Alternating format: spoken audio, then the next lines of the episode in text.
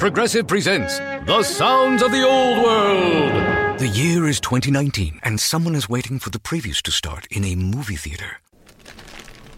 Hey, you want anything? Popcorn? Soda? No, nothing? This has been The Sounds of the Old World. Brought to you by Progressive, where drivers can still switch and save like it's 2019. Quote today at progressive.com. Progressive Casualty Insurance Company and Affiliates. Te preocupas por la salud de tu familia y hoy un sistema inmunológico fuerte y una mejor nutrición son más importantes que nunca. Es por eso que los huevos Egglands Best te brindan más a ti y a tu familia. En comparación con los huevos ordinarios, Egglands Best te ofrece 6 veces más vitamina D y 10 veces más vitamina E, además de muchos otros nutrientes importantes, junto con ese delicioso sabor fresco de granja que a ti y tu familia les encanta. No son tiempos ordinarios, entonces, ¿por qué darle a tu familia huevos ordinarios? Solo Egglands Best. Mejor sabor, mejor nutrición, mejores huevos.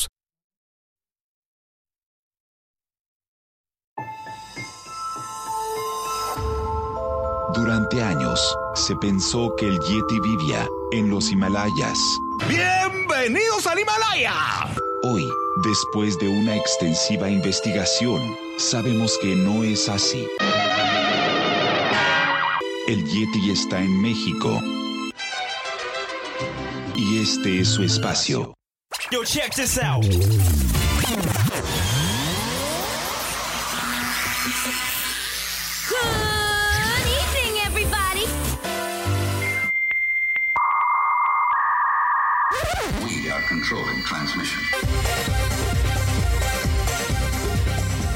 Estás escuchando la nueva temporada de La era del Yeti.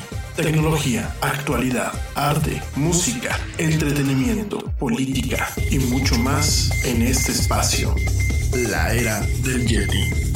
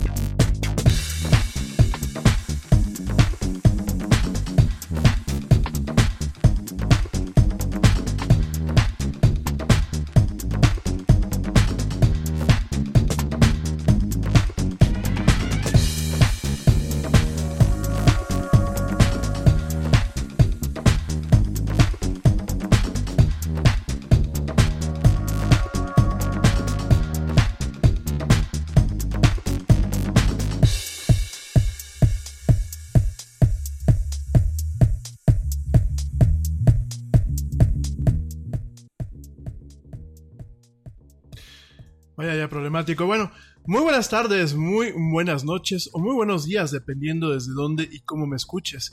Como siempre, te doy la más cordial, la más cálida y la más sincera las bienvenidas a esto que es el programa más de pelos de la radio. Esto que sin lugar a dudas es la era del Yeti. Yo soy Rami Loaiza y como siempre estoy tremendamente gustoso de recibirte y de que me permitas escucharme hoy, hoy miércoles 13 de marzo de 2019, en esta emisión en vivo donde a lo largo de una, bueno, de dos horas, casi dos horas, estaremos hablando de mucha actualidad, mucha tecnología y muchas otras cosas más. En fin, oigan, eh, ha sido un día bastante atropellado para el tema tecnológico en general.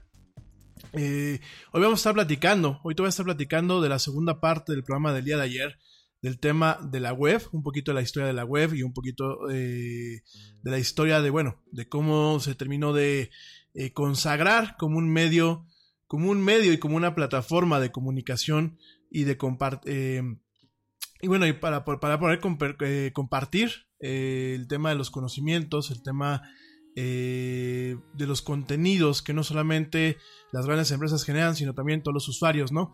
Ahorita vamos a platicar ese tema, pero creo que el tema que nos atañe todavía hoy y que está muy inmediato, de hecho, vamos a estar platicando yo creo que una, un, buen rato eh, en el programa, quizás la parte de eh, la web lo tengamos que dejar.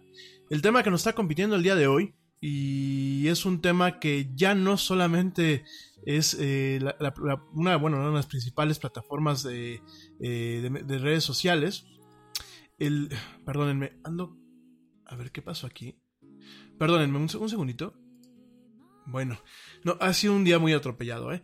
En fin, te platicaba que hoy vamos a estar platicando de, eh, bueno, lo que está pasando todavía, de este apagón que Facebook y sus plataformas pues, realmente han experimentado a lo largo del día. Es un apagón que, bueno, eh, podríamos decir si solamente fuera Facebook, que a lo mejor no sería nada relevante. Porque, bueno, el que se caiga una red social a nivel mundial tampoco es algo que afecte. Digo, sí hay negocios que están... Eh, que sí están siendo afectados directamente eh, por esta, esta caída de estos sistemas, principalmente en el caso de Facebook. Pero donde cobra un poco más de relevancia es cuando una de las principales plataformas de mensajería instantánea, que en este caso es WhatsApp, también empieza a tener problemas. Eh, nos están llegando reportes de algunos de ustedes eh, de la gente que hoy logró comunicarse a través de Messenger, porque además de todo Messenger también está teniendo problemas, sobre todo actualmente en Latinoamérica. Eh, estamos experimentando todavía problemas en la plataforma Messenger, problemas en la plataforma de WhatsApp. Y ese es el, eh, creo que ese es un problema en donde ya eh, pasa el tema de lo social, pasa el tema de que a lo mejor, eh, como salieron algunos memes y a lo mejor salieron algunas cosas por ahí, de que bueno, pues se acabó Facebook, bueno, vámonos este, a dar la vuelta o vámonos a Twitter, como fue lo que pasó. De hecho, mucha gente se fue directamente a Twitter. Actualmente Twitter está teniendo una actividad que ya no tenía hace algunos meses sobre todo, no solamente porque se cayó Facebook como tal, se cae Instagram. Y la parte de WhatsApp me parece que es una de las partes que quizás me preocuparía un, poquito más, ¿no? Digo, lo vamos a platicar ahorita en el, transcurso del programa. La parte de WhatsApp, y es algo que ustedes me han estado avisando, es la parte que a lo mejor da, da más molestia, porque hemos o nos hemos acostumbrado a esta plataforma de mensajería instantánea como una plataforma de eh, comunicación principal en muchos países. Miren, eh, hace muchos ayeres se manejaba el tema de los SMS. Digo, todavía en Estados Unidos y en algunas partes de Europa el tema del SMS todavía se maneja, ¿no? El famoso mensaje de texto todavía sigue siendo un canal preponderante, ¿no? Por supuesto, en otras partes del mundo tenemos plataformas que compiten y que inclusive tienen un poco más de penetración que WhatsApp, ¿no? En Estados Unidos, bueno, el tema está muy disperso entre la parte de la mensajería de texto común y corriente o los MMS, eh, el tema de iMessages de directamente de Apple, de todos sus dispositivos. Tenemos también la parte de WhatsApp, que no es tan profunda como en, por ejemplo, en, en un país como México. Y tenemos otro tipo de servicios como Signal o como Telegram, que bueno, pues directamente intentan acaparar el mercado, ¿no? si nos vamos, por ejemplo, a otros países, bueno, tenemos, por ejemplo, WeChat, tenemos este, esta otra plataforma que también es muy popular, te les digo cómo se llama, ¿es Hello? No, no es Hello, sí. No, ahí te, digo cómo se llama la otra plataforma. Pues son plataformas muy, muy, eh, muy populares directamente en este, por ejemplo, en países asiáticos, ¿no? Entonces, todo esto, por supuesto, eh, no debería de significar eh, más. Sin embargo, bueno, pues, por ejemplo, aquí en México, pues sí, directamente eh, tenemos este, este punto, ¿no? En donde México, Brasil, eh, bueno, por ejemplo, la India, algunas partes de Europa, por ejemplo, España, donde realmente lo que es WhatsApp es una de las plataformas primordiales de comunicación en el día a día. Y tenemos la parte de comunicación en el día a día, no solamente en la cuestión personal, que a mí me sigue impresionando cómo realmente la gente hemos mudado el tema de la comunicación, por ejemplo, telefónica inclusive, y lo hemos de alguna forma convertido eh, lo que es WhatsApp en una plataforma primaria para eh, comunicarnos, dejando inclusive a un lado el teléfono, o bien como una puerta de entrada muchas veces para poder tener la, la comunicación telefónica. Pero no solamente es eso, ¿no? También nos encontramos con esta parte de lo que es eh, la comunicación de negocios, ¿no? Actualmente, bueno, pues directamente tenemos lo que es la comunicación eh, entre negocios y entre eh, clientes utilizando la plataforma, ¿no? Por aquí me dice mi amigo Ernesto, saludo a mi queridísimo amigo Ernesto Carbó, que ya lo extrañamos, ya extrañamos su sección de deportes, por aquí me está mandando mensajes, gracias mi querido amigo, por ejemplo me dice que en Corea del Sur también se cuenta con Kaka, Talk, que bueno, Talk pues es otra, eh, este, es otra, es otra, otra plataforma de mensajería instantánea. Ahorita vamos a platicar un poquito acerca de eso, ¿no? Pero lo que realmente hoy, eh, y lo estamos viviendo en muchos países, pues es directamente el tema, el tema de un WhatsApp que se cae y que afecta no solamente a la comunicación personal, sino que también afecta eh, circunstancialmente lo que es la comunicación eh, de negocios, ¿no? Hay que recordar que hace unos años, bueno, pues directamente WhatsApp. Hey, we get it. You don't want to be hearing a progressive commercial right now, so let us tell you something you do want to hear. No one is funnier than you. People laugh just thinking about the things you've said. I'm laughing at one of them right now. Coworkers repeat your jokes at the office, but they're never as good as when you tell them, and shame on them for trying. There. Don't you feel better? You'll also feel better knowing you could save when you bundle home and auto with Progressive. Although I'm sure you'd have a funnier way to say that. Progressive Casualty Insurance Company affiliates and other insurers. Bundle discount not available in all states or situations. Hot flashes, irritability, intimate dryness, even unsatisfying sex. Hi, I'm Dr. Alyssa Dweck, a board certified OBGYN who has spent over 20 years helping women just like you safely find relief from these very natural symptoms without having to resort to hormones. To help my patients feel their best, I recommend products from Bonafide Health. Bonafide is a women's health company dedicated to providing women with non hormonal and clinically validated products that work. Bonafide provides safe and effective solutions to manage a range of menopausal, sexual health, and PMS related symptoms. That's why I recommend Bonafide products to my patients every day. In fact, I am also a Bonafide medical advisor. What I like most is that Bonafide products provide women real relief without compromise. Ladies, don't waste another minute feeling less than your best. Go to hellobonafide.com and use code radio39 to save 20%. That's hellobonafide.com and code radio39. These statements have not been evaluated by the FDA. These products are not intended to diagnose, treat, cure, or prevent any disease. Offer valid on subscription only. Introdujo lo que es este esta funcionalidad, bueno, hace unos años, a, a finales del año antepasado realmente, instruyó lo, lo, que es esta funcionalidad de WhatsApp para negocios, en donde, bueno, se puede directamente utilizar la plataforma, como ya se venía utilizando, ¿eh? Por ejemplo, aquí en países como México, pues es muy normal que directamente muchas veces la gente publique su WhatsApp directamente en los anuncios o directamente e inclusive en las tarjetas de presentación para un tema netamente de negocios, ¿no? Un tema de atención al cliente de forma personal y directa, ¿no? Sin embargo, bueno, pues este viene este programa que en su momento lo lanza, que permite tener pues una entidad centralizada y permite también tener pues trabajo en equipo para atender eh, diferentes cuestiones a través de esta plataforma, al igual que Messenger, la parte de Messenger de Facebook en Estados Unidos ha permitido con varios negocios, sobre todo aerolíneas.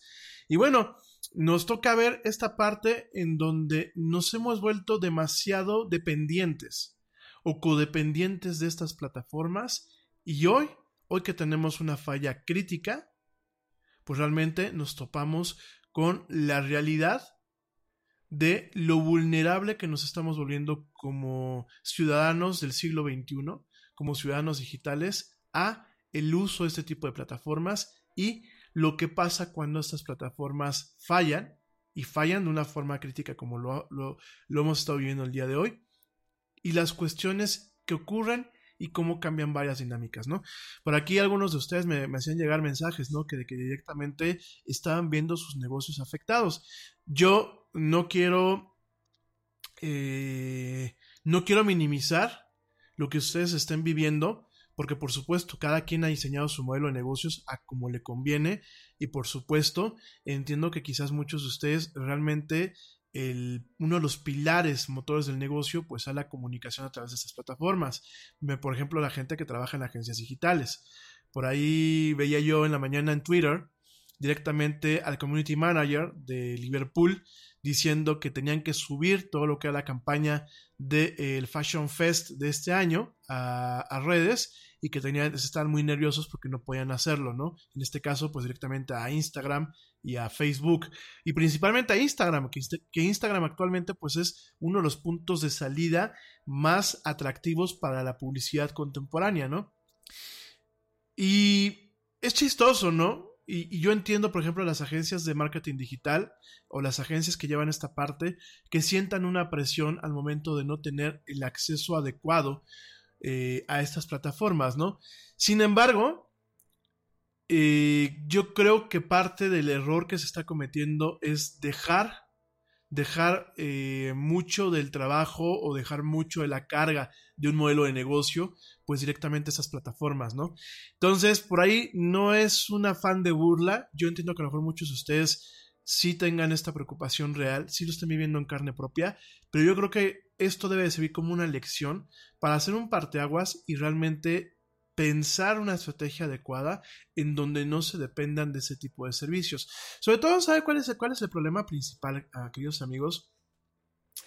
Es el depender de un solo servicio, o de, en este caso, Facebook e Instagram, que pertenecen a una misma empresa. Me parece que esto es un problema en donde nosotros como usuarios tenemos que empezar a tomar eh, planes, a generar planes y a generar eh, medidas que realmente nos permitan en algún momento poder diversificar y poder tener cierta redundancia alrededor de este tipo de eh, circunstancias o situaciones, ¿no? Entonces, realmente yo creo, de verdad, de verdad, yo creo que tenemos que tener una conciencia, punto número uno, para este tipo de situaciones. Y punto número dos, lo que yo llevo diciéndoles hace algunos ayeres. Creo que tenemos que empezar a impulsar alternativas para romper el status quo, para romper la hegemonía que actualmente una plataforma, una empresa como Facebook está ejerciendo en lo que es el entorno de comunicaciones contemporáneas.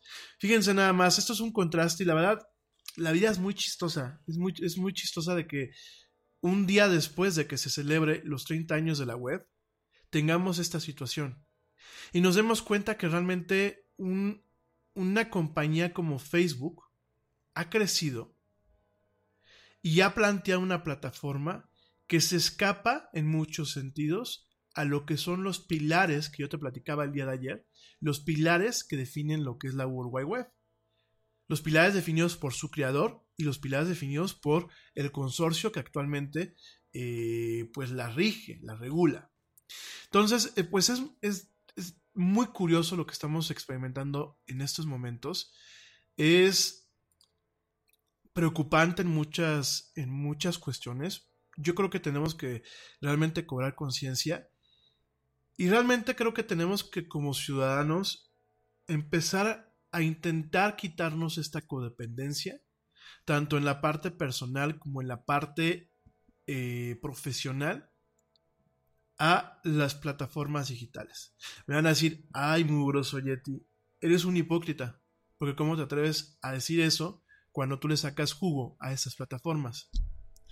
Por lo mismo que yo le saco jugo, por lo mismo que yo las utilizo en el día a día, yo no puedo ser un comunicador solamente para pintar lo bueno de, las, de este tipo de cosas. Yo no puedo ser un eh, tecnofílico o alguien que le, encanta la tecnología y solamente clavarme con lo bueno. Creo que esta noción del amor que se le pueden tener a las cosas, o incluso a las personas, ¿no? A lo mejor ya estoy tocando un tema, a lo mejor un poco más, eh, más elevado, pero yo creo que, por ejemplo, en, en todas las relaciones humanas y en todo lo que hacemos en esta vida como humanos, creo que siempre debe de existir este, esta capacidad de realmente, aunque adoremos algo, aunque nos, nos, encante algo, tener la capacidad, que sí se puede, mi gente, sí se puede, tener la capacidad de ver lo bueno y lo malo. Y sopesar estas capacidades, sopesar estas ventajas y estas desventajas, o estas virtudes y estos defectos, y realmente realmente eh, contemplar, sobre todo en el caso de la tecnología, que no podemos casarnos con una plataforma, no, no podemos casarnos con una rutina digital, no podemos casarnos con el tema de entregar nuestra información eh, de forma libre y ciega, e incluso en ocasiones voluntaria pero ciega, a este tipo de plataformas. Y no podemos conducir nuestras comunicaciones profesionales y personales de alto nivel exclusivamente por estas plataformas, ¿no? Yo entiendo que, por ejemplo, las agencias de marketing digital, yo entiendo que las empresas que se dedican a los servicios y, a los productos de, eh, directamente al detalle o directamente al consumidor final, yo entiendo que hayan encontrado un atractivo tremendo y un potencial de penetración tremendo a través de esas plataformas. Pero creo que esto debe de servir para diseñar y mantener modelos, una, de riesgo, dos, manuales de procedimiento y tres, planes alternativos para cuando este tipo de situaciones pasan. Entonces, eh, vamos a platicando esto en este programa, sobre todo vamos a hacer un recuento de qué es lo que está pasando, qué es lo que se sabe hasta el momento. Eh, por aquí muchos de ustedes me comentaban y de hecho una de las versiones que se manejaron al principio del día, porque este problema realmente nos aqueja, aquí a México nos aqueja desde las 11 de la mañana, en el caso de España les aqueja desde las 5 de la tarde, y en otros países, bueno, cada quien en su, en su franja horaria, pero mucha gente se planteó el tema de que pudiese ser un ataque distribuido de, eh, negación de servicio, lo que se le conoce como DDoS. El DDoS, eh, lo platicaba hace unos minutos con con alguien a quien yo quiero mucho, y le mando saludos, le platicaba, platicaba yo con ella, le decía que si bien es plausible un ataque de estos, no es factible contemplando que eh, Facebook tiene contratados diferentes nubes en diferentes partes donde tiene réplicas de sus bases de datos, donde tiene réplicas de sus contenedores virtuales que ofrecen el servicio y que además todo esto está protegido por barreras de fuego y sistemas de mitigación de este tipo de, de, este tipo de, operaciones, ¿no? Eh, vamos a estar platicando también un poquito acerca de este tipo de tecnologías, sobre todo porque aunque tú no te dediques a este tipo de cuestiones, sí es importante que sepas cómo funciona la tecnología hoy en día, no caigamos en cuestiones de desinformación. Parte de las cuestiones de desinformación es que en la mañana se barajeaba este tipo de cuestiones, ¿no? De hecho, por ahí algunos grupos de activistas se adjudicaron o, se, o comentaron que ellos estaban detrás de un ataque masivo a Facebook a través de lo que es el DDoS, que es el Denial, eh, que ya Distributed Denial of Service, que bueno, pues es estos ataques en los que tú utilizas máquinas zombie, utilizas máquinas eh, bots, y directamente lanzas ataques en donde saturas estos sistemas. Aquí yo creo que no hay una circunstancia de tal forma, porque bueno, una red social como Facebook, pues está de alguna forma diseñada para soportar cargas de usuarios muy grandes en horas pico y a cualquier hora. Entonces realmente no creo que vaya por ahí el tiro. En su momento inclusive algunas empresas de seguridad tuvieron este tema Yo creo que lo que por donde va, y bueno, lo vamos a estar platicando ahorita en unos minutos más, yo creo que por donde va todo este tiro es en los esfuerzos de integración de los tres servicios, bueno, de los cuatro servicios principales que tiene actualmente Facebook. ¿Cuáles son sus cuatro servicios principales? Es Facebook, eh, tanto el portal a través de los sitios, del sitio web, accesible directamente por eh, computadoras, como las interfaces que conectan al sistema principal de Facebook y sus aplicaciones móviles. Aplicaciones para iOS, aplicaciones para Windows y aplicaciones para Android. Entonces tenemos estos tres puntos. Tenemos también la parte que interconecta otro tipo de aplicaciones a Facebook, todo lo que es el, el famoso Single Sign-On, así se le conoce, el SSO, lo que es el social plugin que utilizan muchos sitios de eh, noticias, por ejemplo Excelsior, el Universal, en donde sus comentarios, la parte de discusión de este tipo de plataformas, pues realmente la proporciona Facebook. Y por supuesto la parte eh, que de alguna forma hace el seguimiento de los usuarios a través de la red y les presenta el tema de la publicidad. Entonces tenemos estos componentes, pero principalmente vamos a llamarlo como que es el núcleo del Facebook, Después tenemos la parte de Messenger, que mi gente, ya dejemos de decir en inbox. El inbox se acabó. El inbox en su momento era una facilidad que tenía eh, Facebook en sus primeros años para poder mandar mensajes personales sin utilizar el muro o sin utilizar lo que era la parte pública. Sin embargo, ya hace algunos ayeres lo que hace Facebook crea Messenger. Messenger es un mensajero. Messenger es la contraparte, o digámoslo así, el equivalente a, WhatsApp y a otras plataformas como Line y como, eh, como WeChat. Directamente es, la alternativa que crea eh, Facebook. En su momento, eh, sí, en su momento existía el dichoso inbox, eh, y de hecho de ahí vino un vínculo con lo que era eh, Messenger. Pero llega un momento en que directamente en el código funcional de Facebook ya no existe como tal el inbox. Ya existe algo que se llama Messenger. Entonces, te lo comento porque en esencia es un servicio aparte. Sus, eh, sus, contenedores, porque aquí no puedo hablar de servidores como tal, aquí hablamos de contenedores, son contenedores virtuales. Sus contenedores tienen otra clave, otro nombre clave, otro tipo de infraestructura y otro tipo de funcionalidad. ¿Van interconectados a, la, a lo que es la experiencia principal de Facebook? Sí, sobre todo si tú lo consultas en lo que es la página web. Pero en la página web, el cuadrito que nos aparece de chat muchas veces ya no es como antes una entidad que venía vinculada directamente a lo que era nuestra experiencia principal en Facebook. Actualmente esa ventanita es Em, una, directamente, es una ventana al núcleo, al núcleo de un servicio aparte que hoy se llama Messenger. Entonces vamos a empezar a nombrar las cosas como son, porque luego el no nombrar las cosas como son provoca problemas de información. Ya no existe el inbox, mi gente. Ya no existe ese tipo de mensajería. Ya es Messenger. Ya inclusive el protocolo de Messenger es muy similar, muy similar al protocolo que utiliza eh, WhatsApp. Entonces tenemos ahí dos servicios. Tenemos lo que es Facebook como tal, la parte donde echamos el chisme y subimos nuestras tonterías y nos enteramos de las fake news y, le rendimos pleitesía a grandes líderes de este mundo como el señor Trump o el señor Andrés Manuel o el señor Maduro. Y este, pues sí, ¿no? No, es que hay que ver el desmadito que se arman, pero bueno. Y este, y la otra parte es Messenger. Ya son dos servicios. El tercer servicio es sin lugar a dudas WhatsApp. Hay que recordar que WhatsApp, porque hay mucha gente que todavía no se acuerda o no lo sabe, WhatsApp fue adquirida por Facebook hace unos años. Entonces, ese es otro servicio. En teoría, toda la infraestructura de WhatsApp hasta el año pasado, hasta principios del año pasado, era independiente era, estaba totalmente aislada en lo que es la parte funcional, estaba aislada de lo que era la infraestructura principal de Facebook. Ustedes me van a decir, pero es que no están en los mismos servidores. Sí no. Porque fíjense, cuando uno piensa en términos eh, físicos de lo que es Facebook hoy en día, mucho... ña, ña, ña. Pa, Zimbabwe, Zimbabwe. the broken Bunsen burner burns so bright. South, Jamie. Southeast Asian Peninsula. Hey, hey, Jamie. Yes. I think the only line we need from you today is drivers who switch to progressive could say big.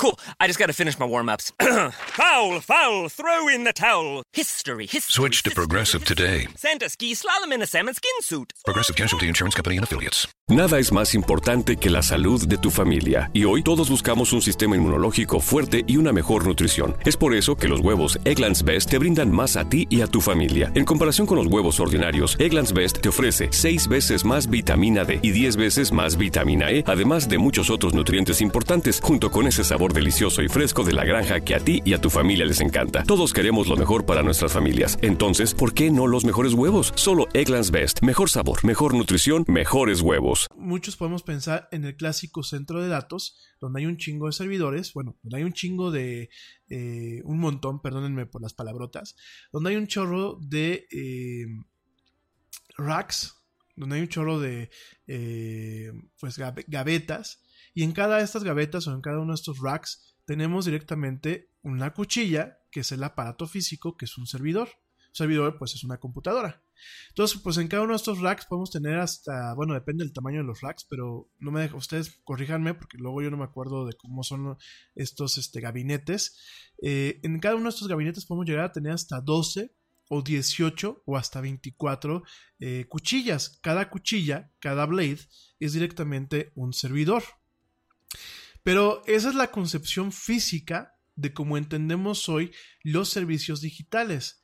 La noción de alguna forma realista, operativa y de digámoslo así, metafórica de cómo realmente funcionan, es que en cada uno de estos servidores existe un pedacito del servidor lógico o del servidor que realmente ofrece el servicio que nosotros estamos utilizando. De hecho, ahí proviene el término de la nube. La nube es, nosotros podemos tener un servicio que se llama Facebook, que tiene repartidos eh, en diferentes centros de datos a nivel geográfico y en diferentes máquinas cada uno de sus componentes. Para la vista de nosotros o para la vista del administrador de este tipo de sistemas, lo que se ve es un contenedor. El contenedor puede ser, bueno, pues directamente como si fuera un servidor virtual, una cuchilla de estas, pero en, en términos virtuales. Esta, esta cuchilla es la que podemos administrar por ejemplo, los que tenemos eh, servicios de hosting y administramos eh, servicios de hosting, son una, un, un, ante el usuario y ante el administrador es una unidad lógica y transparente.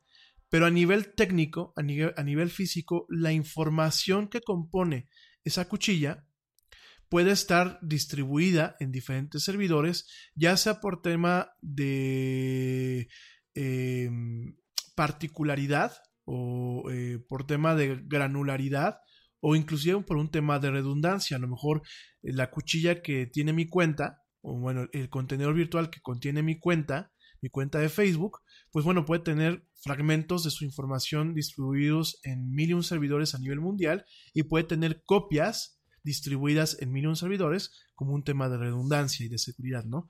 Entonces, cuando hablamos de atacar directamente a los servidores de Facebook, ya no es como, ay, atacamos estos gabinetes. O sea, que se ataca, por ejemplo, directamente lo que es, eh, pues directamente el contenedor, el contenedor en forma virtual. Y cuando hablamos de esto, eh, en términos de diferenciar lo que es la plataforma de WhatsApp y la plataforma de Facebook actualmente, quiero pensar que hasta el día de ayer o hasta el día o hasta hace unos hasta principios de este año esto significaba que si bien ya Facebook tenía en sus centros de datos eh, parte de la infraestructura o toda la infraestructura de lo que es WhatsApp como red, estaba totalmente aislada en términos de contenedores de lo que es el contenedor principal o la serie de contenedores que componen lo que es Facebook como una, como una entidad lógica. ¿Por qué digo que a lo mejor hasta principios de este año o hasta principios de este, inclusive hasta el día de ayer, porque bueno, todo pareciera, esto te lo voy a explicar, todo pareciera que lo que está buscando Facebook, bueno, ya lo, ha dicho, y de hecho lo vamos a platicar también un poquito acerca de eso hoy, es integrar los servicios. Entonces empezamos a ver fragmentos de estos contenedores que ya no solamente tienen una etiqueta que dice eh, pertenezco a Facebook o pertenezco a WhatsApp. Entonces, eh, ese es un tema. Eh, bueno, me están mandando aquí. Denme un segundo nada más. Eh, miren, mi gente, están mandando aquí un mensaje en donde dice, eh, lo que están haciendo es otra vez un tema de desinformación. Es un mensaje, eh, que para rolarlo a través de la red. Es un mensaje eh, directamente que va más o menos con esa tesitura. Ese mensaje es para informar a todos nuestros usuarios que nuestros servidores han estado muy ocupados últimamente, por lo que le pedimos que lo ayude a resolver este problema. Pedimos a los usuarios activos que reenvíen este mensaje a todas las personas en su lista de contactos para confirmar a los usuarios activos de Facebook. Si no envía este mensaje a todos sus contactos de Facebook y su cuenta permanecerá inactiva con el resultado de perder todos sus contactos. Miren, esto que me acaba de llegar, este, no es cierto. Eh, por favor, no compartan este tipo de mensajes porque además de ser desinformación y además de... Eh, además de abrir ciertas cajas de Pandora que te vamos a platicar, si realmente los servidores de la nube de Facebook está experimentando, en el caso de Messenger, una carga, una, una carga pesada, esto lo único que va a hacer es que va a alentar más los servicios. Este. Eh, nada más tengan cuidado, por favor. Y este, bueno, ahorita les voy a platicar este mensaje con detalle. Y, bueno, por favor, eh, de verdad amigos, no empiecen a pasar información eh, falsa lo tonto. Se los pido por favor, se los pido encarecidamente. Por supuesto que no va a agarrar a algunos usuarios privilegiados y les va a mandar la información Facebook, esta notificación, y les va a decir, este, eh, reenvíenla. Por supuesto que no. Y por supuesto que Facebook no va a agarrar y va a decir, los usuarios que no están activos los vamos a, bajar de la red. Por, supuesto que no. Entonces, pensemos un poquito con lógica. Y si no, si nos hace falta un poquito la lógica, por favor, de verdad, investiguemos. ¿Sale? Bueno, eh, a lo que voy es, eh, tenemos estos tres servicios y tenemos un servicio más que es Instagram, que en su momento también Instagram es una plataforma eh, de red social que era independiente hasta que la adquirió Facebook. Y en su momento, a pesar de que la infraestructura, los contenedores virtuales de Instagram estuvieran en los centros de datos de Facebook, vivían en un punto diferente. Sí, en su momento se hicieron ciertas modificaciones al código de estas cuatro plataformas para poder eh, validar la identidad, es decir, que mi cuenta me conecte a Facebook, a Messenger, a WhatsApp. Eh, WhatsApp todavía no, ahorita vamos a llegar a ese punto, pero que mi, identidad me conecte a Instagram, a Messenger y a Facebook. Eso se le conoce como Single Sign-On. Eh, se utiliza un recurso aparte. De hecho, nuestras identidades como tal, nuestras llaves de acceso como usuarios, no existen o no viven en el mismo contexto, en, el en términos de Facebook, eh, de nuestra cuenta principal. Fíjense nada más cómo, cómo, cómo es la arquitectura de estos servicios hoy en día. Entiéndanlo por favor para que no andemos divulgando desinformación.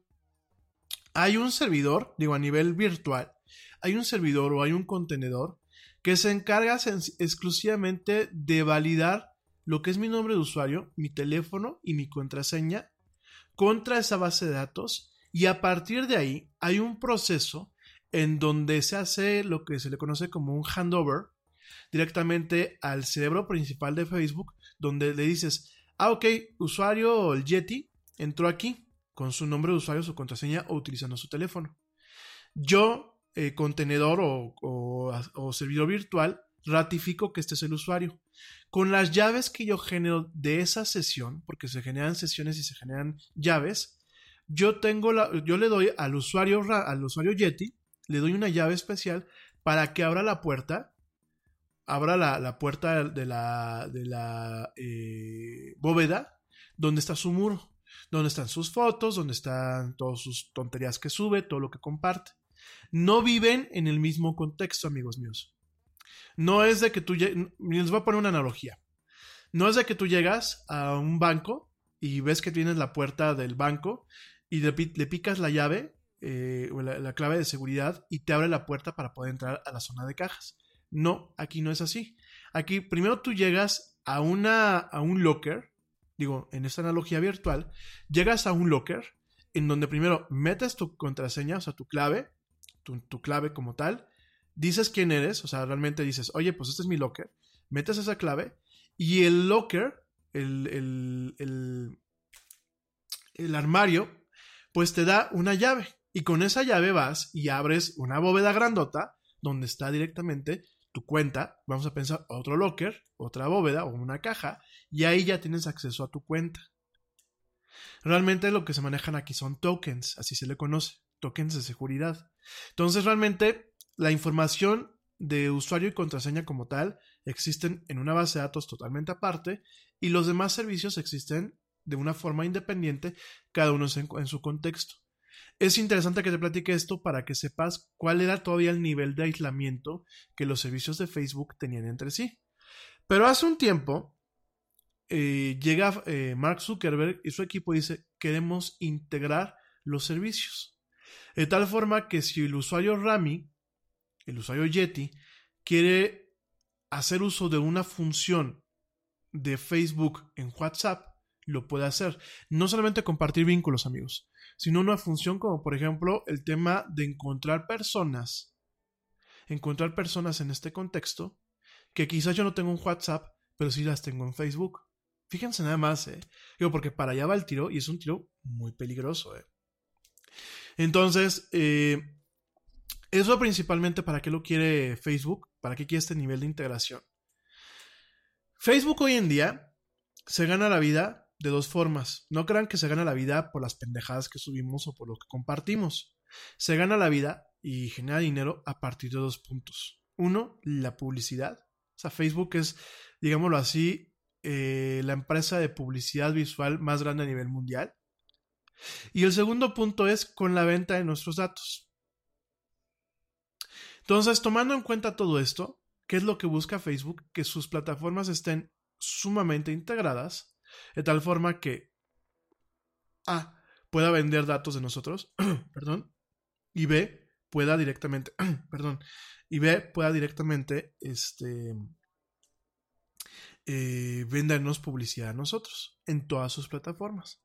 Entonces, a lo que nos lleva es que me parece, y ahí te lo vamos a platicar con más calma, es que me parece que lo que estamos viviendo el día de hoy, porque lo seguimos viviendo actualmente, es debido a un esfuerzo de integrar en código y en infraestructura estos cuatro servicios.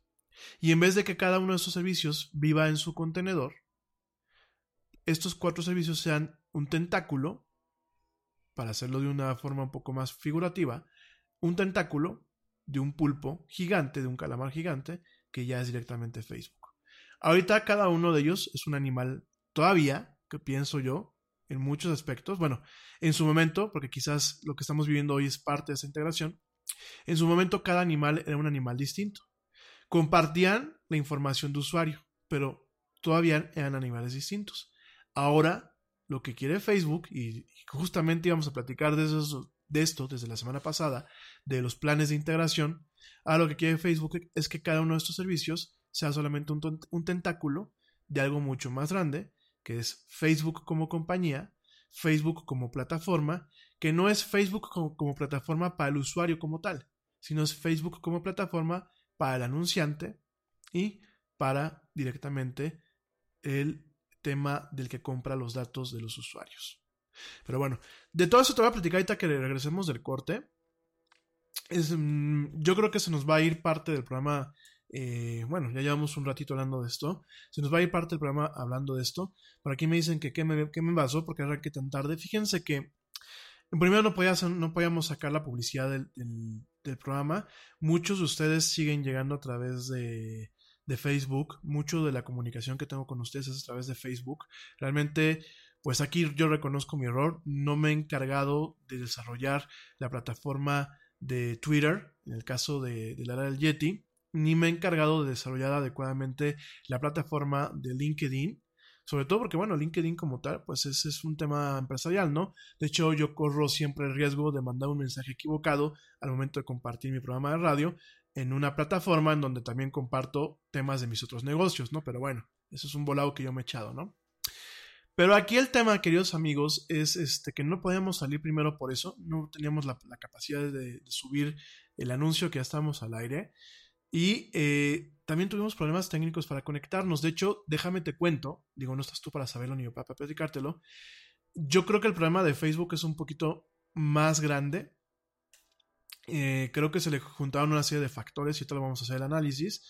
Porque eh, aquí en México hay algunos servicios no tan importantes como Facebook o no tan llamativos, pero algunos servicios que no están conectando de forma adecuada en México y en otros países de América Latina principalmente por un tema de la configuración de las redes ya a nivel infraestructura que existe actualmente y eh, estamos teniendo algunos problemas. Por ejemplo, ayer algunos de ustedes reportaban problemas con Gmail, ahorita voy para esta parte, ¿no? Aguántenme. Pero también eh, a lo largo del día han habido problemas, por ejemplo, para conectarse a Bancanet, que es de Banamex, a los módulos que están eh, albergados en Estados Unidos, porque hay ciertos módulos de Bancanet que están albergados en Estados Unidos, a pesar de que la infraestructura principal pues vive aquí en México. Eh, por ahí algunos de ustedes reportaban problemas para conectarse a otro tipo de mensajerías como Line. Yo, yo no sé quién, quién utiliza Line aquí en México, pero bueno, qué padre que lo utilicen. Line es de origen japonés, para que lo sepan, y WeChat es de origen chino. Eh, WeChat es, es, de esta empresa Tencent, que bueno, pues es una empresa eh, de tecnología muy grande de origen chino, ¿no? Entonces, muchos de ustedes reportan algunas cuestiones así. En parte, pues sí se debe a que falló toda la infraestructura de, Facebook y falla la parte del sign on, sign on, en donde, bueno, pues también por ahí había gente que no podía conectarse a Spotify porque no había forma de validar su cuenta de usuario. Pero también me da la idea, y te, te voy a decir por qué, me da la idea que hemos tenido, que estamos teniendo problemas a nivel de infraestructura de red a nivel mundial, porque yo ahorita estoy conectado a través de una, una VPN que le dice que hace un bypass directamente de ciertos aspectos de comunicación básica aquí en México, sobre todo servidores de DNS, y además le dice al proveedor de la plataforma, que es Spreaker, que yo no estoy en México, que estoy directamente en Estados Unidos. Porque cuando intentamos conectarnos nos daban errores para empezar a transmitir. Entonces, esas veces que, dije, bueno, pues no perdemos nada, déjame ver si la, VPN funciona y si a lo mejor es un problema local, en base a, lo que me ha tocado vivir todo el día. Y efectivamente, abrí la VPN, la VPN sí se logró conectar porque tiene servidores aquí en México. Creamos un túnel y directamente ahorita, bueno, la transmisión la estamos haciendo a través de esta red privada virtual. Digo, a ti como usuario, eh, para ti es transparente, tú de todos modos sigues escuchando el programa, pero para nosotros, bueno, pues es la única forma de poder hacer un bypass o de poder puentear alguna parte de la infraestructura de comunicaciones que no precisamente tiene que ser México, ¿eh? puede ser algo en Estados Unidos que esté dando problema y bueno, que de alguna forma pues esté eh, siendo un, algo que intensifique los problemas que hoy en día ha tenido Facebook. Pero bueno, de, esto te voy a platicar regresando del corte. Rápidamente déjenme mandar saludos. Antes de irme. Bueno, no. Mando saludos regresando del corte. No me tardo nada. Te, eh, comento, bueno, pues rápidamente en nuestras redes sociales. Facebook e Instagram. Bueno, Facebook, eh, facebook.com diagonal la era del Yeti. Twitter, arroba el Yeti oficial. Instagram, arroba la era del Yeti. Por aquí te puedes contactar con nosotros. Y te recuerdo, si, me estás escuchando en diferido a través de Spotify y estas plataformas, te recomiendo que te conectes y lo hagas y me escuches en vivo si puedes. Y interactúes con nosotros a través del chat, a través de la plataforma Spreaker. Es muy fácil, sencillamente entra a www.spreaker.com y directamente busca la era del Yeti en el buscador. O bien pues utiliza alguna de nuestras redes sociales, pícale al enlace y por ahí, bueno, pues conéctate, suscríbete, baja la aplicación y directamente, pues por ahí podemos estar platicando tú y yo, ¿no? Eso es un punto. El otro punto, directamente, pues es, si me estás escuchando en vivo y me quieres escuchar en diferido o te perdiste alguna parte del programa, pues puedes hacerlo a través de los enlaces. De hecho, cada vez que te subo un enlace del programa, eh, aunque ya no estoy yo en vivo, puedes picar ese enlace y escucharlo, la versión grabada.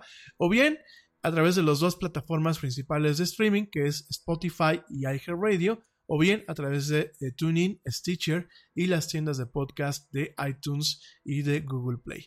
No me tardo nada, me voy rapidísimo un corte. Estamos platicando en esta tropezada y atropellada tarde de marzo. Miércoles 13 de marzo, dicen que el número 13 es de mala suerte, en fin, en esto que es la era del Yeti. No me tardo nada. Qué desmadre con esto, eh, de verdad. No, pues sí.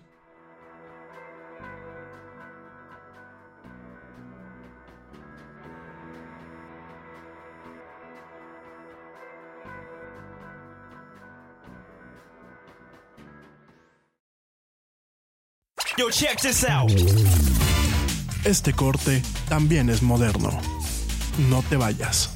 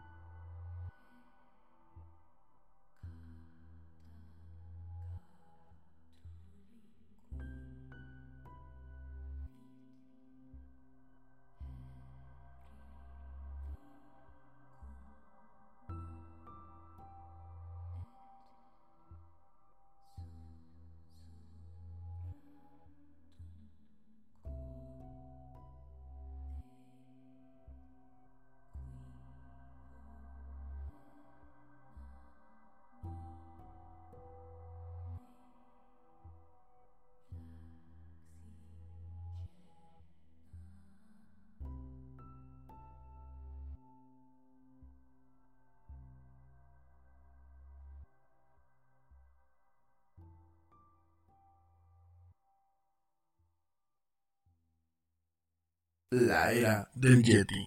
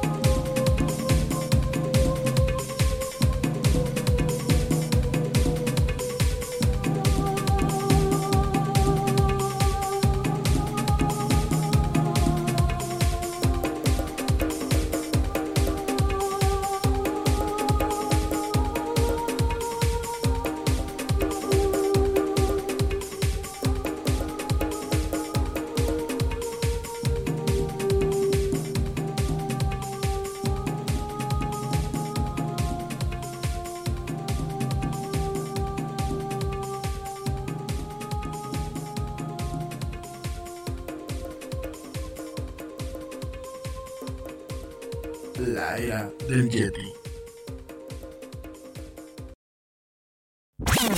We are controlling transmission. Ya estamos de vuelta en la era del Yeti.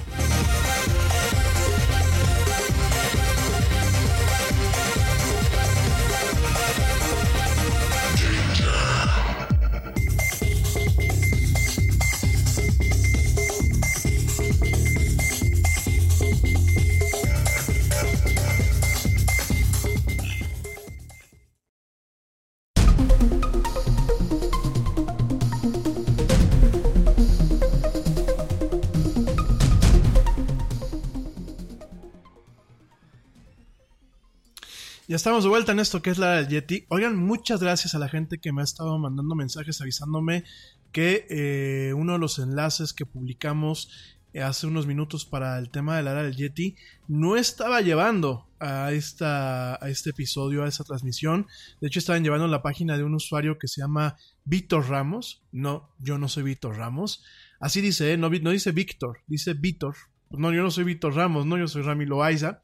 Pero bueno, gracias a la gente que me, que me acaba de avisar, lo hemos estado checando. Definitivamente creo que también eh, la plataforma Spreaker tuvo problemas el día de hoy en general. Creo que ha sido un día bastante, bueno, estas 24 horas han sido bastante, pues movidas, ¿no? Eh, ya lo veíamos el día de ayer con el tema de Gmail. Eh, Gmail ayer en la noche, bueno, pues este eh, falló, falló una, un, un, rato. Eh, de hecho, bueno, pues directamente eh, no solamente Gmail, sino también Google Drive tuvieron una, una, falla global que duró horas. Esto empezó el día de ayer a las 11.13 pm, hora central. Y bueno, directamente allá, ayer sí, aparecía un anuncio, un anuncio por parte de Google diciendo que eh, ofrecían disculpas por la inconveniencia y agradecían su paciencia y su soporte y que bueno, que estaban realmente eh, trabajando, trabajando para eh, restablecer la estabilidad del sistema y que los servicios volvieran a funcionar, ¿no? Esto, bueno, pues directamente allá en la noche, varios usuarios de Gmail pues inundaron las redes sociales para eh, quejarse acerca de problemas para enviar correos y para conectarse. Algunos otros usuarios inclusive eh, reportaron problemas con Google Drive. Eh, algunos archivos que no se podían descargar, que no se podían abrir, o problemas para bajar este, archivos, ¿no? Entonces, bueno, pues directamente muchos ayer se estuvieron quejando con el tema de lo que es eh, Gmail. Y bueno, ahora le tocó pues directamente a Facebook y sus servicios. Gracias por avisarme. También por lo visto Spreaker ha tenido algunos problemas, ya lo corregimos. Y bueno, por aquí me dicen que qué es eso que se escucha de fondo. No, no está lloviendo, fíjense que no, sé, no desconozco por qué eh, la máquina que utilizamos para transmitir, pues ahorita está, está haciendo ruido totalmente, ¿eh? desconozco por qué, porque usualmente los ventiladores de esta, de esta computadora Mac no suelen encenderse. Creo que a lo mejor es porque está haciendo mucho calor aquí en la, en la cabina del Yeti, pero también creo que puede tener algo porque tenemos una ventana abierta de Facebook. Probablemente pueda estar teniendo algún problema todavía para cargar algunos, algunos componentes. Todo eso es a través de algo que se le conoce como JavaScript, que ya hemos platicado de él. Y bueno, cada vez que se ejecuta y hay, y hay fallas en, en, el procesamiento de JavaScript, pues eh, hace que la máquina trabaje más de la cuenta y posiblemente por eso se encendieron las, los ventiladores, ¿no? Entonces quiero pensar que es por eso aunque pues estamos viendo aquí que también uh, uh, uh, nos está dando alguna un poquito de lata la aplicación que utilizamos para transmitir, pero bueno, esperemos que a ti, a ti te llegue el audio sin ningún problema. Oye, pues este, te platicaba yo que yo creo que, bueno, lo que se piensa, lo que, lo que hasta el momento se piensa o se sabe de los problemas que está teniendo actualmente Facebook es debido hay muchos, eh, muchas noticias o muchos foros de noticias, pues directamente eh, lo manejaron como un tema de mantenimiento. El mantenimiento que hace Facebook no se maneja de esta forma. De hecho, el mantenimiento no es eh, un mantenimiento global a toda la infraestructura, sino, sino van, van, por, van por partes y van por contenedores y usualmente siempre se tiene, siempre se tiene un contenedor listo para un tema de redundancia, ¿no? Además de que, bueno, eh, te, repito que Facebook existe en diferentes nubes a nivel mundial, en diferentes centros de datos, y que directamente, pues, el mantenimiento que se le suele dar es directamente en horas no pico, punto número uno, y punto número dos es en horas, es, eh, va siendo por fases, no es que toda la red automáticamente se le da el mantenimiento, sino es por fases. Eso es, eso es el otro punto. Asimismo, déjame te cuento que eh, el mantenimiento que se hace, el mantenimiento proactivo a las bases de datos, a los administradores de transacciones, a las APIs de interconexión, todo eso se va haciendo muchas veces, una o varias veces a lo largo del día, en horas no pico, en horas no pico cuando el sistema detecta que en ciertos módulos o en ciertas regiones no hay carga y se... Progressive presents The Sounds of the Old World. The year is 2019 and someone is getting up to use the bathroom at the stadium. Excuse me? Excuse me? Oh, sorry. Excuse me? You mind if I just squeeze by here? This has been The Sounds of the Old World. Brought to you by Progressive, where drivers can still switch and save like it's 2019. Quote today at progressive.com. Progressive Casualty Insurance Company and Affiliates. Hot flashes, irritability, intimate dryness, even unsatisfying sex. Hi, I'm Dr. Alyssa Dweck, a board certified OBGYN who has spent over 20 years helping women just like you safely find relief from these very natural symptoms without having to resort to hormones. To help my patients feel their best, I recommend products from Bonafide Health. Bonafide is a women's health company dedicated to providing women with non hormonal and clinically validated products that work. Bonafide provides safe and effective solutions to manage a range of menopausal, sexual health, and PMS related symptoms. That's why I recommend Bonafide products to my patients every day. In fact, I am also a Bonafide medical advisor. What I like most is that Bonafide products provide women real relief without compromise. Ladies, don't waste another minute feeling less than your best. Go to hellobonafide.com and use code radio39 to save 20%. That's hellobonafide.com and code radio39. These statements have not been evaluated by the FDA. These products are not intended to diagnose, treat, cure, or prevent any disease. Offer valid on subscription only. De forma totalmente automática. Por supuesto, aquí lo que estamos viviendo no es precisamente un mantenimiento. Directamente puede ser un tema en donde Facebook haya hecho algún cambio en la infraestructura haya comenzado quizás con una integración un poco más profunda de todos sus servicios, lo que te decía antes de irnos al corte, y haya experimentado problemas en este sentido al momento de hacer el despliegue eh, a nivel global, que pues esto es normal, no muchas pueden salir cosas mal, que haya hecho el despliegue a nivel global de, esta, de este cambio o de esta transición, ¿no?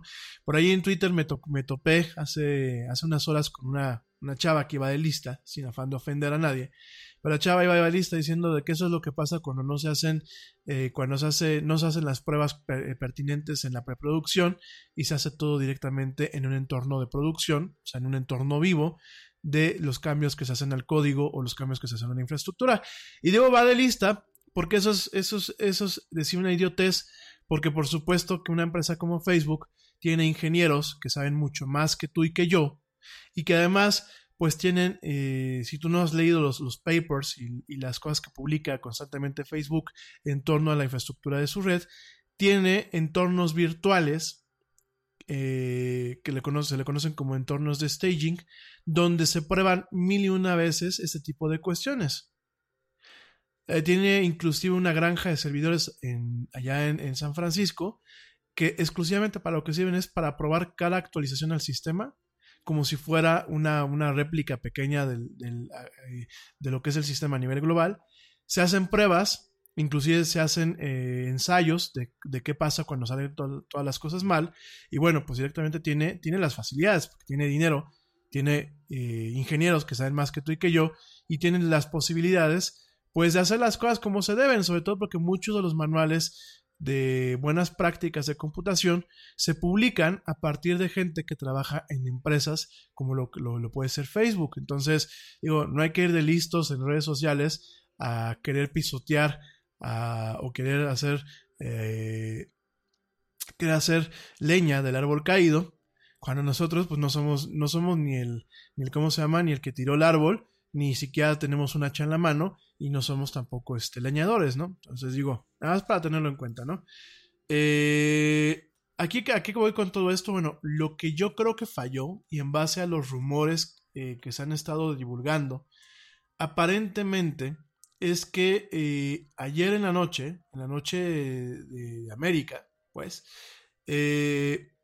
puede ser que directamente hayan intentado hayan intentado hacer la integración de ya todas las plataformas.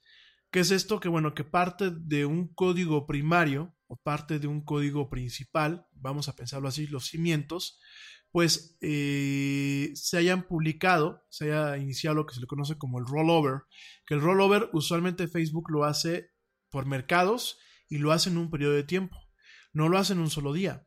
usualmente mucha gente se queja de que, ¿cómo se llama?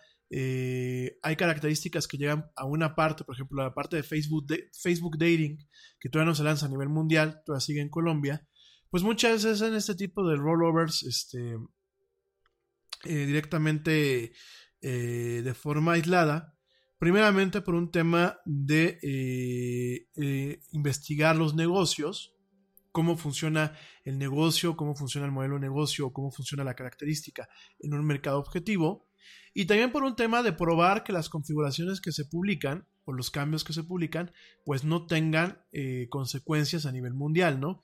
Entonces, esto es como usualmente funciona y de hecho es parte de uno de los paradigmas de diseño de aplicaciones móviles hoy en día, en donde tú tienes que primero eh, compartimentalizar, y ya sé que es una palabra que está utilizando mucho estos últimos días, pero es una, es una neta, se compartimentalizan muchas de las operaciones de una aplicación o, o de, un, de un servicio y se empiezan ciertos mercados, se hacen pruebas, pruebas, pruebas, pruebas, y de ahí se empiezan a hacer el rollover a nivel global o a nivel de a donde se quiera llegar, ¿no? Entonces, en ese sentido, no es de que los técnicos de Facebook como tal pueden haber cometido un error en donde quisieron cambiar toda la red de la noche a la mañana. Yo creo que a lo mejor esta, esta integración de código iniciaba hoy en Norteamérica, que es la parte que se ha visto afectada principalmente, y a lo mejor fue donde empezó a tener problemas, ¿no? A lo mejor se toparon con cosas que no estaban contempladas, que no estaban ponderadas y hubo por ahí el problema. Ahora, yo te decía hace rato, oye, yo también eh, me tocó ver problemas a nivel, a nivel general con otro tipo de plataformas y con otro tipo de servicios que pueden tener un vínculo con Facebook o que pueden no tenerlo. Yo te decía, por ejemplo, Bancanet, ¿no? Y esto puede ser que a lo mejor eh, hubo algún problema a nivel a nivel de infraestructura, a lo que se le conoce como el backbone de Internet, pudo haber algún problema, por ejemplo, de configuración en algunos routers o pudo haber algún problema de configuración con algunos de los proveedores de comunicaciones. Eh, no Telmex precisamente, porque fíjense que Telmex, Telmex se encarga de toda la operación de aquí a la frontera e inclusive, bueno, dependiendo de, cómo son sus centros, eh, Telmex se encarga de la operación todavía de aquí a Vamos a pensar a Nuevo Laredo. No, perdón, a Laredo, Texas, ¿no? O a, San Francisco, California. Vamos a pensar que hasta ahí llega Telmex, ¿no? Pero lo más en, el análisis de topografía de su red, Telmex realmente llega hasta la frontera.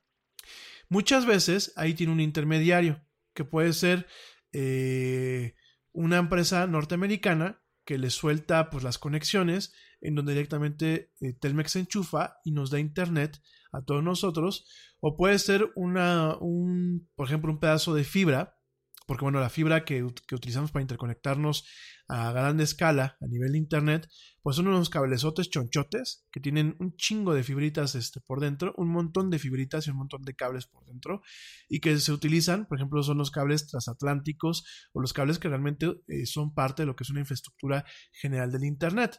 Entonces, muchas veces este tipo de cables que conectan, por ejemplo, a un país con el otro, sobre todo en, este entorno. En ocasiones sí, directamente los provee Estados Unidos, pero en otras tantas es un joint, es un joint venture entre pues el gigante de telecomunicaciones de cada país, ¿no?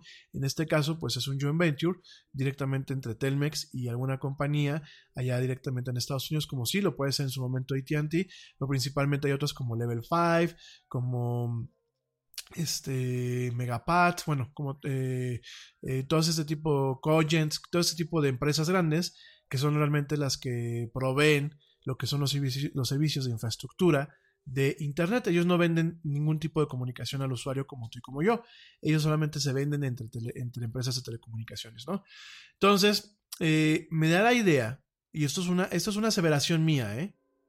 Me da la idea en base a lo que me ha tocado ver y lo que me, ha tocado que me reporten algunos de ustedes y entre el manejo de notas y diferentes cosas, Me da la idea que probablemente parte del problema sea en los, en los que se, les llama, se les conocen como routers de frontera o border routers, en donde a lo mejor ahí hubo un problema y algún problema de configuración, alguna falla crítica.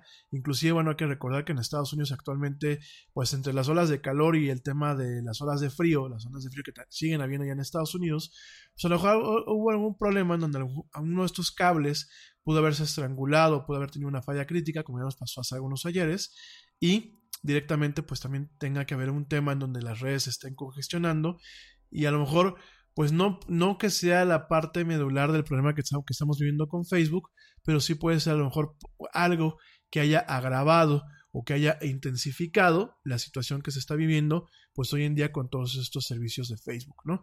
Entonces, pues esa es la parte.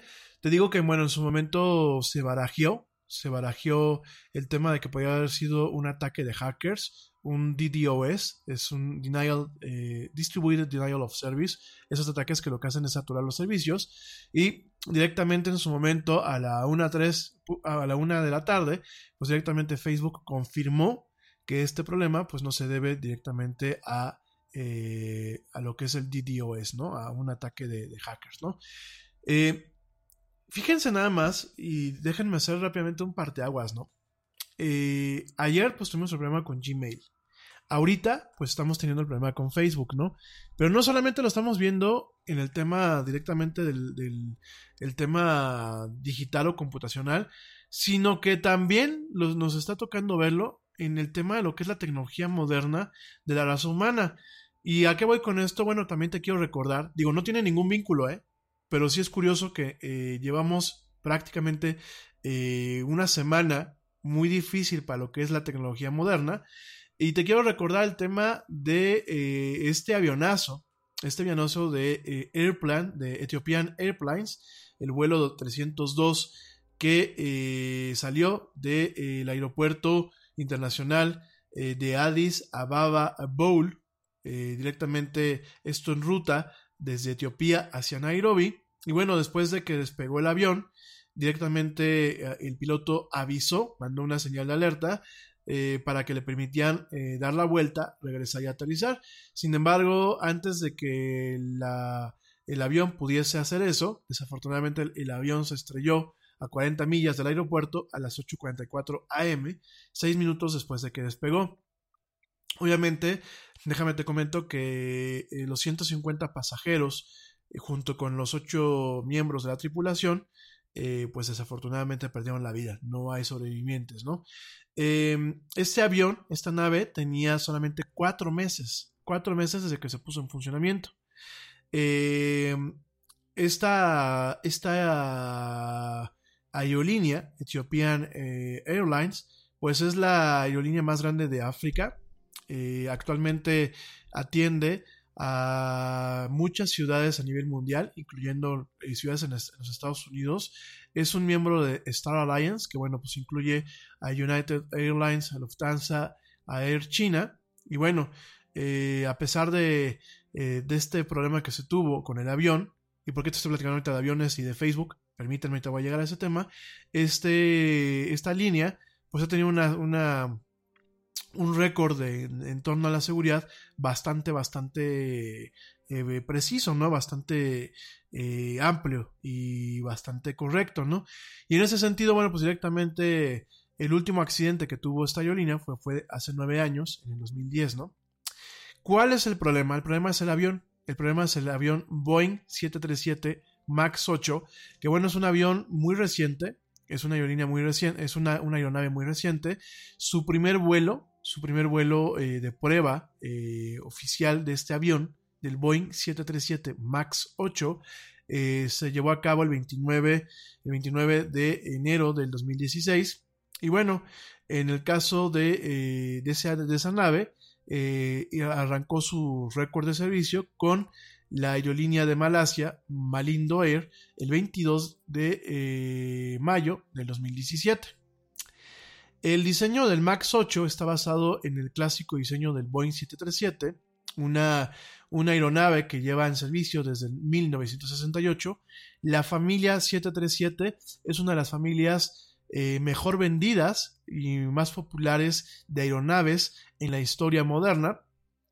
Y bueno, directamente, eh, prácticamente todas las aerolíneas tienen en su, en su flota, tienen alguna versión de esta nave, de esta nave que es la 737, ¿no? ¿Cuál es la diferencia del 737 normal y del 737 MAX 8? La diferencia es que el, MAX 8 es en muchos aspectos, a pesar de que lleva eh, esta designación de la familia 737, es una aeronave totalmente eh, nueva. ¿En qué sentido? Bueno, pues es más grande, es más poderosa, tiene eh, motores más eficientes, que se le conocen como motores CFM LEAP. Y bueno, tiene aerodinámicas eh, totalmente mejoradas, una cabina rediseñada que se siente súper espaciosa, a pesar de que el, cuerpo del avión es como muy chato. Y bueno, puede volar mucho más lejos y llevar mucho más, muchas más personas que las eh, generaciones previas del, 737, como la 737-800 y el 737-900. El 737, el 737 MAX eh, consiste de cuatro modelos, de los cuales el MAX 8 es el más popular el modelo más, más, más grande de esta serie es el Max 9, que lleva pues algunos meses este, volando, es muy reciente, y el 737 Max 10, que bueno, todavía no, no entra en servicio oficialmente, ¿no? Voló por primera vez eh, en, mayo del, del, año pasado, pero todavía no entra en servicio de forma oficial, ¿no? Algunas aerolíneas han ordenado la versión más pequeña del 737 MAX, que es la MAX 7, pero Boeing aún no entrega esta, estas nuevas versiones. Actualmente, hasta el 28 de febrero, Boeing ha entregado 376 naves a más de 50 aerolíneas. Actualmente, los eh, principales consumidores de esta 737 MAX son eh, Southwest Airlines, American Airlines y Air Canada, ¿no? ¿Qué fue lo que ocasionó el problema? Y ahorita voy para allá. No se sabe la razón oficial. Sin embargo, eh, obviamente hay que hacer muchos estudios. Obviamente investigar un, un, choque o un, un, avión que cae, pues lleva inclusive muchas veces hasta años. Hay que estudiar los, los restos que quedan del, del, avión, hay que estudiar los fragmentos, hay que investigar lo que guarda la caja negra, lo que es este, la grabadora de vuelo. Y por supuesto, eh, suena muy mórbido, pero es, un parte del proceso, se investiga inclusive los restos mortales de las personas, ¿no? Eh, aparentemente, aparentemente eh, el problema, el problema radica en una parte de la configuración de software y hardware de los motores CFM LEAP. Como son grandes y como realmente el 737 sus, sus, alas, de donde cuelgan estos motores, eh, van muy pegadas al piso, eh, hablando en términos figurativos. Eh, Boeing movió los, ligeramente las, los motores hacia adelante y los elevó un poquito más en sus pilones, en los pilones donde van, los soportes donde van eh, colocados estas, estos motores. No los pueden pegar más al suelo porque muchas puede, en, la parte de, taxi que le llaman y en la parte de despegue, puede aspirar directamente la basura que está en las pistas de, despegue y de aterrizaje, ¿no? Sin embargo, esto pues pudo haber cambiado el centro de gravedad de la nave, creando el potencial para que la, la, nariz de la nave, la punta de la nave, eh, se incline, se incline hacia abajo durante el vuelo. En ese sentido, Boeing diseñó un software que se le conoce como el MCAS o el Maneuvering Characteristics Augmentation System, que es el sistema de aumento de características de maniobra, que lo que hace es compensar esta, este, cuando el pico de la nave eh, pues va cabeceando, lo que hace este software es compensar, compensarlo con un sensor en el fuselaje que detecta si la nariz está muy alta o muy baja y lo que hace es que automáticamente este software equilibra la nariz. ¿Por qué? Porque si la nariz queda muy alta, eh, puede ocasionar que el avión caiga en barrena. ¿Qué significa la barrena en, un, en términos de, aviación? La barrena es cuando la nave pierde la aerodinámica necesaria y los conceptos de aviónica necesarios para mantener su sustentabilidad utilizando algo que se le conoce como fuerza de efecto Bernoulli, que es lo que mantiene que las alas se vuelvan rígidas aunque sean flexibles y lo que mantiene la nave en el aire. Y directamente cuando tienes una inclinación muy fuerte, pues entras en barrena porque ya no tienes esta, este efecto Bernoulli manteniendo las alas y obviamente pues caes en una, en una situación en donde el avión pues tiende a, estrellarse, ¿no? Entonces, eh, algunos investigadores durante eh, toda la investigación que se está haciendo actualmente han encontrado que el sensor del fuselaje ha estado suministrando datos incorrectos a este sistema automático que se llama MCAS o el MCAS, que te acabo de decir cuál es, y lo que hace es que eh, directamente eh, genera que la nariz, en vez de mantenerse equilibrada, se pique y ocasione directamente, pues, un, un, impacto como lo que pasó, ¿no? Esto no es nuevo porque el 6 de noviembre Boeing mandó una advertencia de seguridad avisándole a los operadores de mantenimiento del 737 MAX de el potencial para una falla en el sensor e instruyéndolos para desactivar el MCAS eh, moviendo un switch. Sin embargo, dos días después, eh, The Seattle Times reportó que los pilotos del MAX 8 no estaban específicamente entrenados para usar este sistema que se llama MCAS. La razón de acuerdo al periódico New York Times, ya sé que eso parece telenovela, ¿eh? pero déjame te cuento todo esto. De acuerdo al, periódico New York Times, se dice que porque eh, Boeing, eh, soportada por la FAA, que la FAA es la Federación de Aeronáutica Civil, quiso minimizar el costo y el tiempo de certificar a los pilotos que ya estaban siendo entrenados o que ya habían sido entrenados en otras versiones del avión 737. Una investigación del periódico The Dallas Morning News encontró que eh, varios pilotos que están volando actualmente eh, una nave MAX 8 se han quejado del el entrenamiento inadecuado.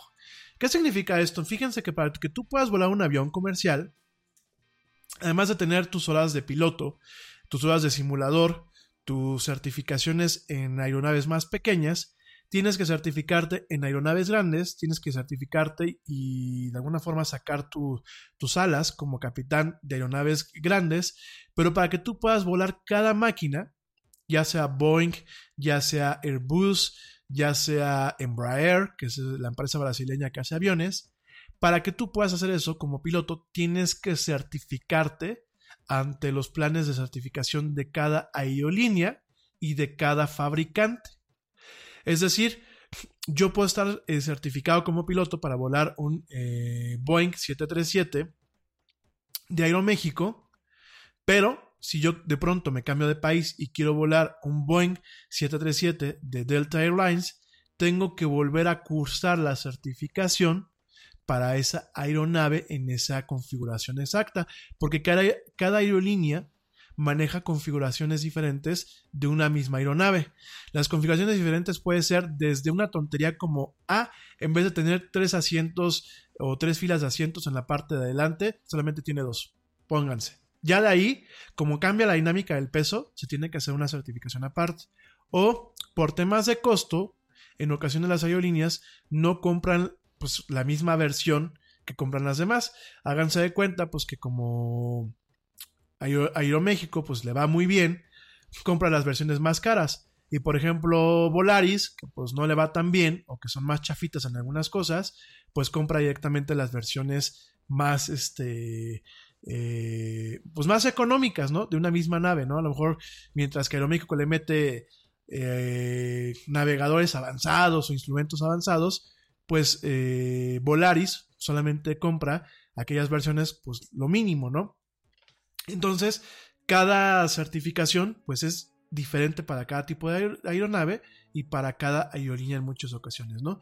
Entonces, obviamente, todo esto son temas logísticos, porque el hecho de que tú, como aerolínea, compres aviones nuevos, no significa que, ah, ya tengo avionecitos nuevos, ¿no? Y es como cuando uno compra un coche y dice, ya me compré un nuevo coche, pues ya me subo y lo manejo. No, Aquí necesitas que tus pilotos tengan una certificación que además de todo, no solamente es la, certificación ante el fabricante y ante la aerolínea, es la certificación ante la FAA que regula el tema de los vuelos, sobre todo cuando vas a una conexión o a una o, dentro de una aerolínea que tiene conexiones con alguna entidad eh, norteamericana, ¿no?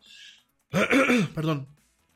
Entonces, bueno, pues directamente este, han habido, han habido cuestiones. Por ahí se está manejando de que Boeing en mayo va a publicar una actualización de este software para poder compensar los errores que pueda dar el sensor y que va a dar actualizaciones de los sensores y del software de los sensores. Acuérdense que ya todo está automatizado. Y bueno, esto ha ocasionado que tanto que muchas aerolíneas en los Estados Unidos eh, directamente pues eviten que aterricen definitivamente, que vuelen sus, aviones 737 eh, MAX 8 en lo que se termina de investigar y en lo que directamente se actualizan el software. Fíjense nada más, no que se le meta mano a lo que es la maquinaria del avión, sino que se actualizan las computadoras de estos aviones con una versión nueva del software que evite este tipo de problemas por aquí me están diciendo de broma, oigan, ¿y, este, ¿y qué estos aviones vuelan con una versión de Windows? No, para nada. No vuelan este, con una versión de Windows, pero pues casi, casi, ¿no? Yo creo que les apareció la, la versión, este, la pantalla azul, ¿no?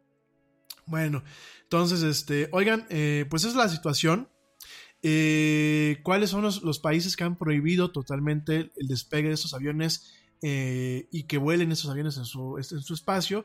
Esta lista pues eh, involucra a Canadá, a China, Indonesia, Tailandia, Malasia, Australia, India, Oman, la Unión Europea, Singapur y bueno, pues el señor Trump salió hoy en la mañana a avisar de que también en Estados Unidos ya no iban a volar estos aviones. ¿Qué aviones, eh, qué directamente, qué aerolíneas decidieron aterrizar estos aviones y no permitir su despegue hasta nuevo aviso? Pues directamente Ethiopian Airlines, Lion Air, eh, Aeroméxico, Aerolíneas Argentinas, Gol Líneas Aéreas eh, de Brasil, Turkish Airlines, S7 Airlines de Rusia, Fly Dubai, Air Italy de Italia, Cayman Airways de las Islas Cayman, Norwegian Airways de Noruega, China Eastern Airlines de China obviamente, Fiji Airways y Royal Air Marruecos. Entonces, Marruecos, ¿no? Entonces, bueno, son algunas de las aerolíneas que tienen este tipo de aviones y que están pues directamente eh, prohibiendo, prohibiendo el despegue de esos aviones hasta nuevo aviso, ¿no? Eh, la serie Max es muy, muy importante para Boeing. Eh, realmente, pues es parte de un punto competitivo contra Airbus. Eh, realmente, bueno, pues este es un tema que también permite este tipo de aeronaves modernizar las flotas que actualmente están allá afuera.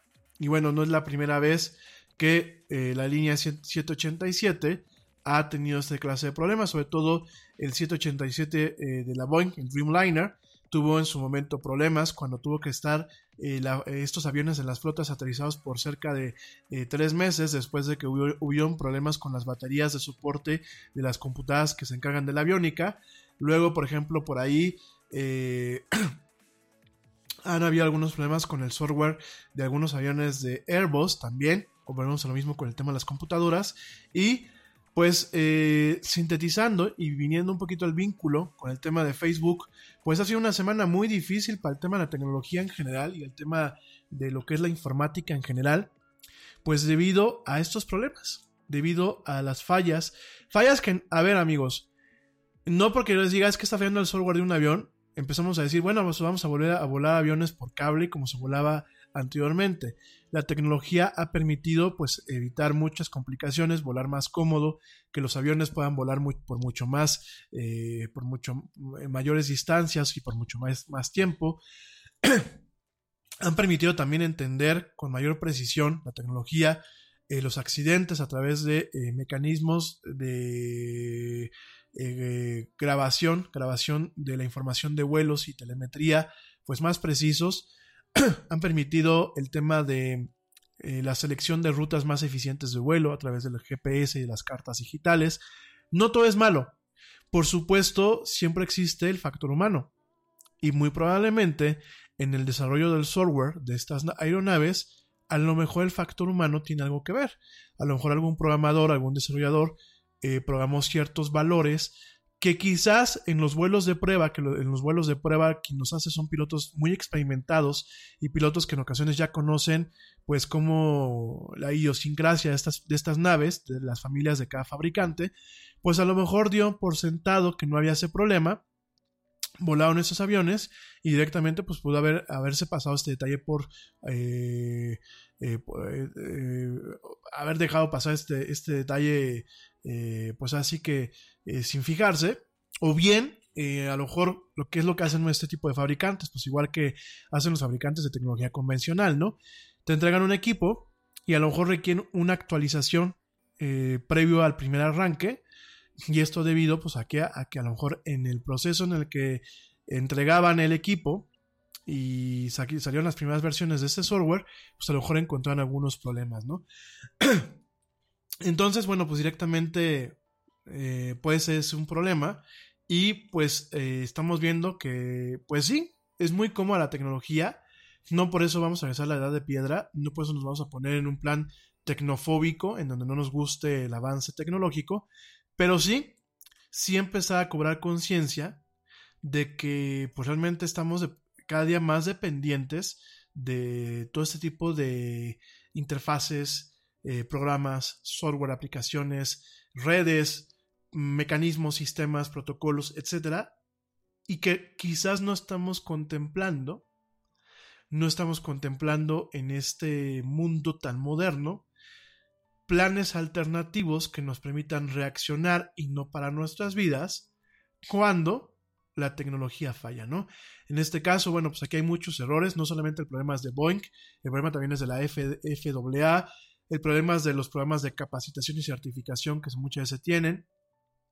Y por supuesto, también el problema es que tenemos a mucho piloto veterano que en ocasiones no tiene eh, esta parte, eh, esta parte de, eh, de facilidad con las nuevas tecnologías. A pesar de que, bueno, el tema del fly-by-wire, que pues es el poder volar un avión realmente de forma digital o de forma electrónica, utilizando computadoras y sistemas de aviónica avanzados, no como antes de que tú movías el, el timón de un avión y directamente tenías una serie de, de, cables y de mecanismos que movían físicamente los flaps o que movían físicamente pues el timón del avión. Hoy no, hoy directamente pues todo lo que es el rudder y todo lo que son los flaps y todos los mecanismos ya son electrónicos. Ya tienes computadoras que se dedican directamente al tema de la aviónica. Y este... Me, me, me, me, me, but also you. The Pharaoh fast forwards his favorite foreign film, Powder Donut. Okay, what's my line? Uh, the only line I see here on the script is get options based on your budget with the name your price tool from Progressive. Oh man, that's a tongue twister, huh? I'm sorry, I'm gonna need a few more minutes.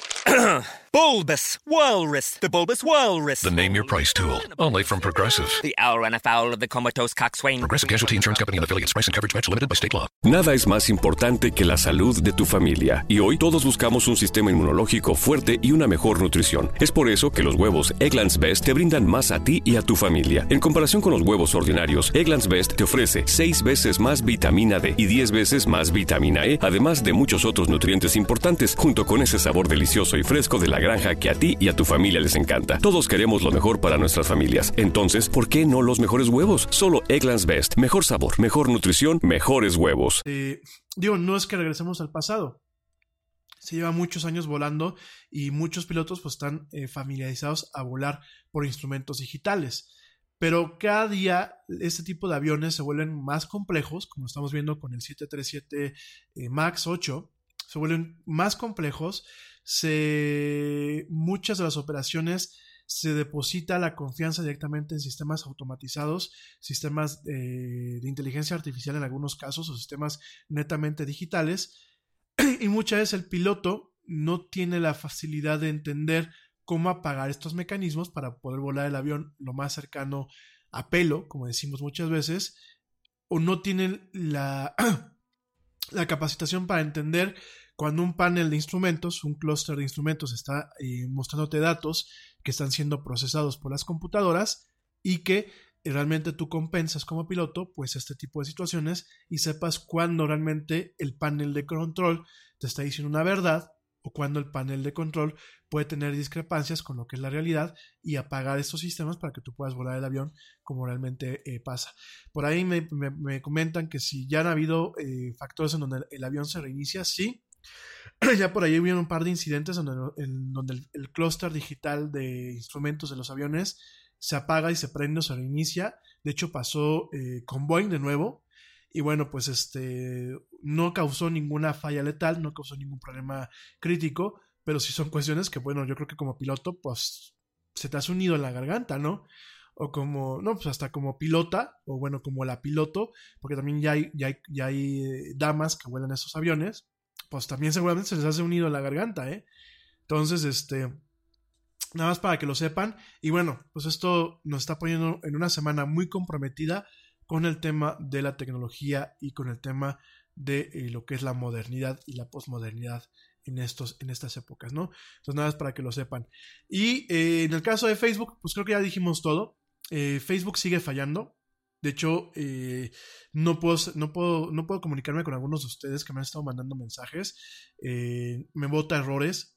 WhatsApp sigue fallando durante, bueno, no, ya por aquí mi corazón ya me mandó un, GIF que estaba atorado desde hace rato, pero mucho tiempo no se pudo mandar.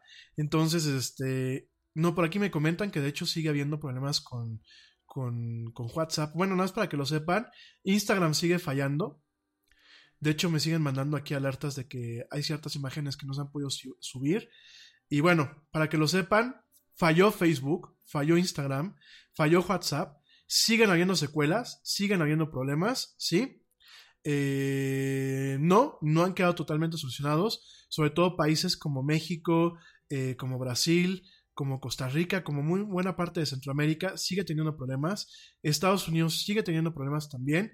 Y bueno, pues directamente eh, esto se debe, pienso yo, a la integración que quiere hacer en su momento Facebook te lo vuelvo a repetir, Facebook lo que quiere en algún momento es convertir eh, todo su portafolio de plataformas en una plataforma unificada, como actualmente Line existe en, estado, en, Japón, ¿no? Line, pues no solamente es una, una plataforma de mensajería instantánea, Line actualmente también es una plataforma de eh, directamente eh, una red social y también se manejan pagos y también se manejan servicios, también se pueden comprar cosas directamente por ahí. O sea, es de todo un poco, ¿no? Al igual que WeChat. Y lo que quiere hacer Facebook, que era lo que yo te platicaba desde el día de ayer, lo que quiere hacer eso es, Mark Zuckerberg, lo que quiere es, integrar todo, todo el, portafolio de servicios, todas las empresas que compró en su momento como WhatsApp y Instagram, lo que quiere es hacer super centralizarlo y ya eh, tener como que una experiencia unificada en donde si tú quieres mandar mensajes, pues lo puedes mandar a través de algún híbrido Frankenstein de Messenger y WhatsApp, pero que tengas en la misma ventana o en la misma aplicación, en vez de manejar cinco aplicaciones, pues tengas una sola aplicación que te hace WhatsApp, que te hace Facebook, que te hace Instagram y que te hace Messenger, ¿no? Entonces, de alguna forma, para allá va. De hecho, ya lo dijo Mark Zuckerberg. Ya mañana lo platicaremos con más calma. Pero para allá va. Esas son sus intenciones verdaderas. Y es muy, muy preocupante esto porque últimamente va a tener más precisión de nuestra información, más datos de los que ya tiene actualmente. Ahorita tiene todo como que medio eh, disperso, ¿no? Pero la integración va en torno a eso, ¿no? Va en torno de que si yo nada más tengo a alguien en WhatsApp, porque no es mi amigo o es alguien con quien establecí una comunicación en un momento y no quiero volver a saber, pues ya me aparezca de todos modos en Facebook como un contacto, ¿no? Lo cual puede ser pues bastante peligroso, como ya mañana lo platicaremos. Algunos de ustedes me están diciendo que, este, que ya pasa, no, no pasa, fíjense. Eh, por un tema de la legislación que tiene actualmente la Unión Europea, lo que es esta famosa GPDR, por un tema así, realmente eh, Facebook no se ha atrevido a integrar totalmente lo que es la base de datos de sus usuarios de Facebook como tal y de WhatsApp. ¿Qué pasa? Permítanme, para allá voy.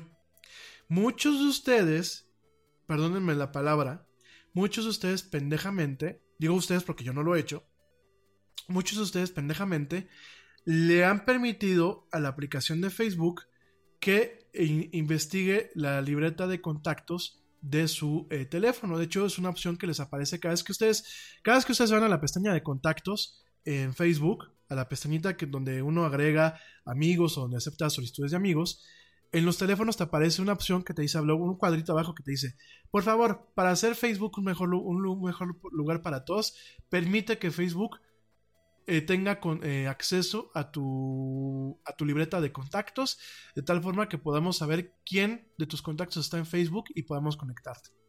Entonces, ¿qué pasa si yo, por ejemplo, agregué a, a Didi en WhatsApp y solamente la tengo a Didi en WhatsApp y no la tengo en otra parte? pero yo le permití, eh, obviamente, para yo tener a Didi en WhatsApp, no solamente la tengo en WhatsApp, sino tengo en la libreta de contactos de mi teléfono. Entonces yo le permití a Facebook que checara mi libreta de contactos, que es lo que hace, los contactos, ya te lo platiqué el año pasado, los contactos los sube al servidor de Facebook, ahí los procesa, y entonces dice, ah, Didi está como Annie directamente en Facebook o como Patito Feliz, o como Lupita, o como, como sea. Igual que el Rami, ¿no? Suben el contacto muchas veces de Rami y se enteran que Rami existe como el Yeti en Facebook. Entonces, ¿qué pasa cuando tú te metes a la parte de personas que tú puedes conocer? Pues directamente te aparece el Rami y tú dices, oye, pero ¿cómo? Ya me checaron mi WhatsApp y eso. No, tú le diste acceso a Facebook para que subiera toda esa información y la procesara.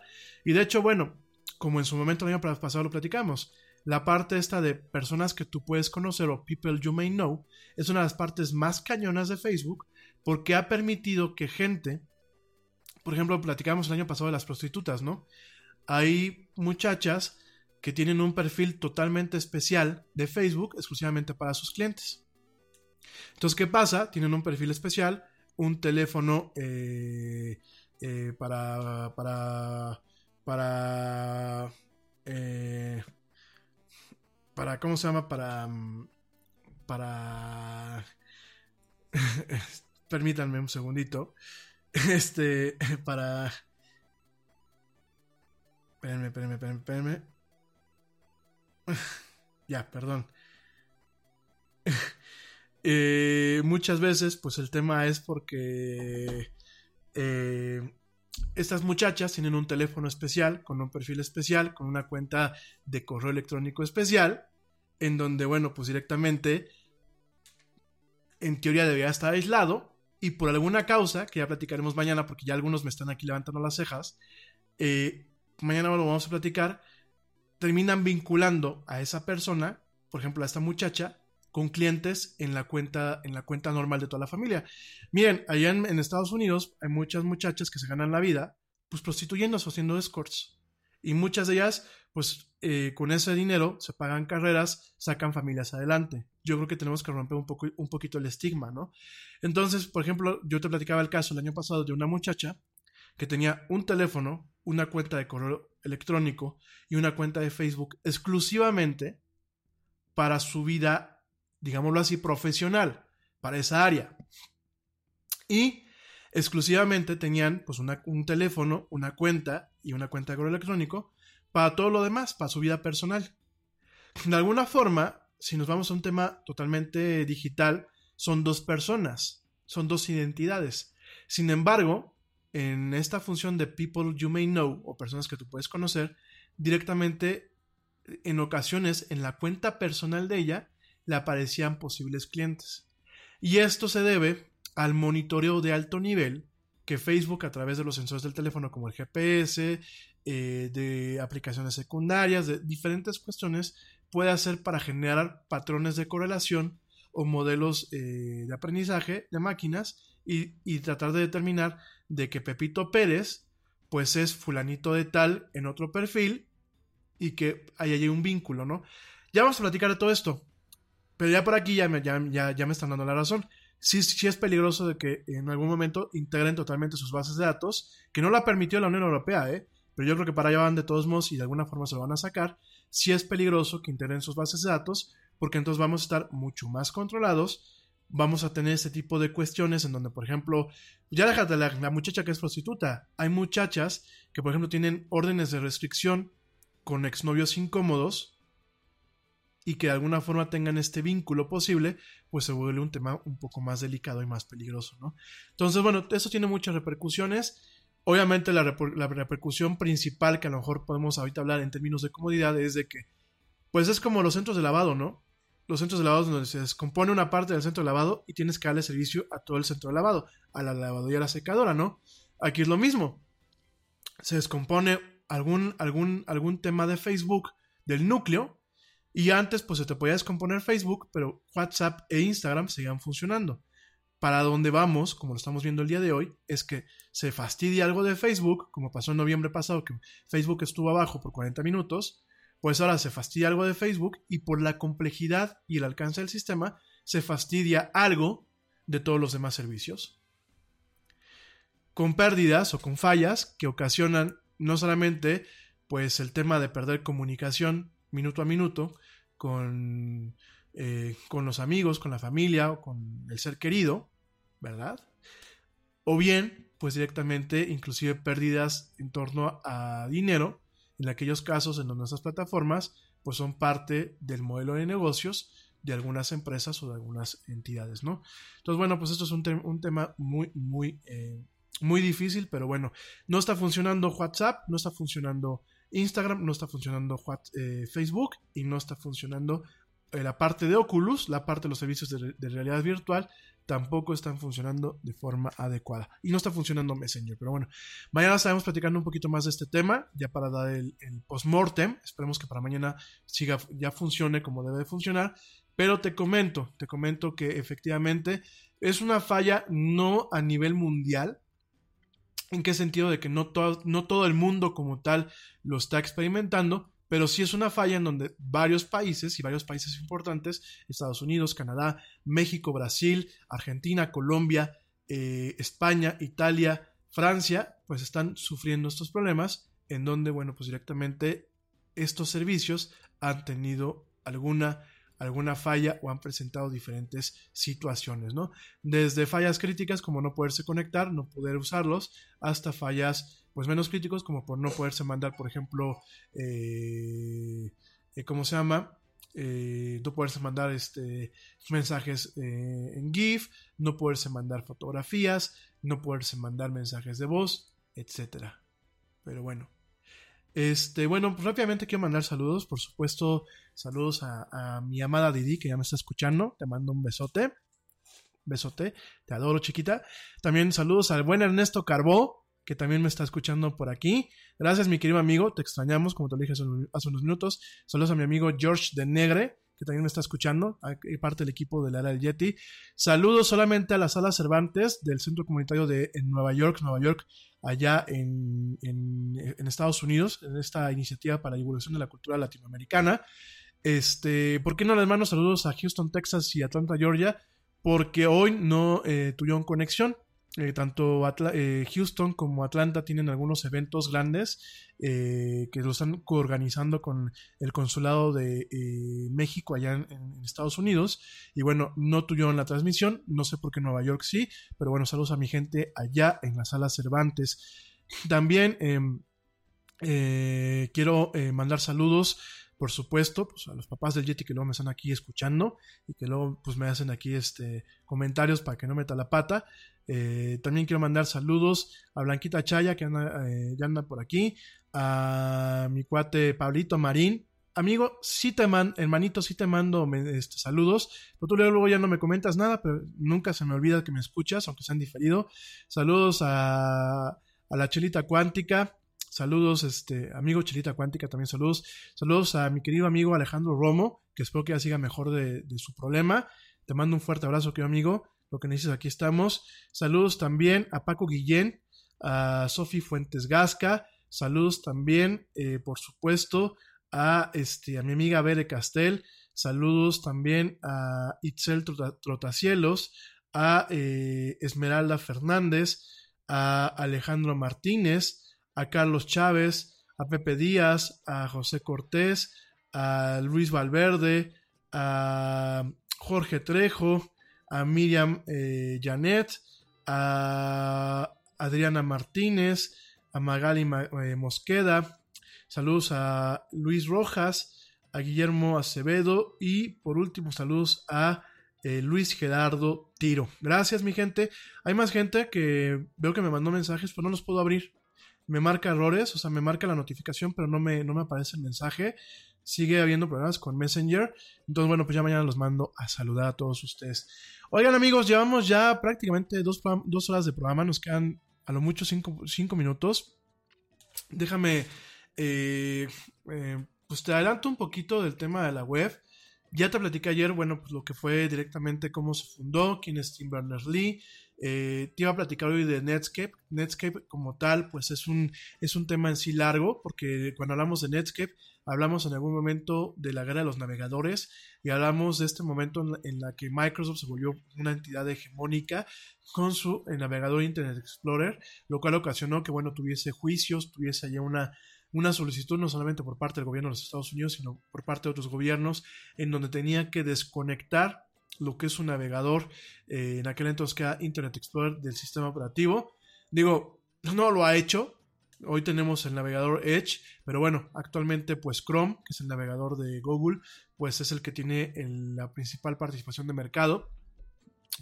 No te voy a platicar de todo esto el día de hoy. Yo creo que se nos fue mañana con el tema de Facebook. Pero bueno, este es una parte importante del Internet. También te quiero platicar mañana de lo que es el dot bomb. Esta, esta época a finales de los 90 en donde directamente hubieron empresas que decían es que nosotros estamos, somos una empresa.com. Y ya con eso, ya con eso bastaba. Y muchas empresas vendieron aire, tal cual y castillos en el, aire, en el aire cuando no pudieron cumplir con sus eh, promesas, pues bueno, se fueron a la quiebra y ocasionaron una pequeña crisis económica allá eh, a finales prácticamente del año, de los años 90 en lo que fue la famosa era o la famosa crisis de la dot bomb, ¿no? Dot.bomb. Entonces vamos a platicar eso el día de mañana, nada más para que lo tengas en cuenta. Y este, el papá de la web, el papá de la web, Tim Berners-Lee, pues directamente eh, comentó, comentó en una carta abierta, en una carta abierta que publicó el día de ayer acerca del de, 30 aniversario de lo que es directamente eh, la web, la red de redes, pues directamente él comentaba en esta carta que eh, a 30 años de su origen, de su propuesta original, prácticamente la mitad del mundo está conectada Todavía a principios de los 2000 era muy poca la gente que tenía una conexión a Internet.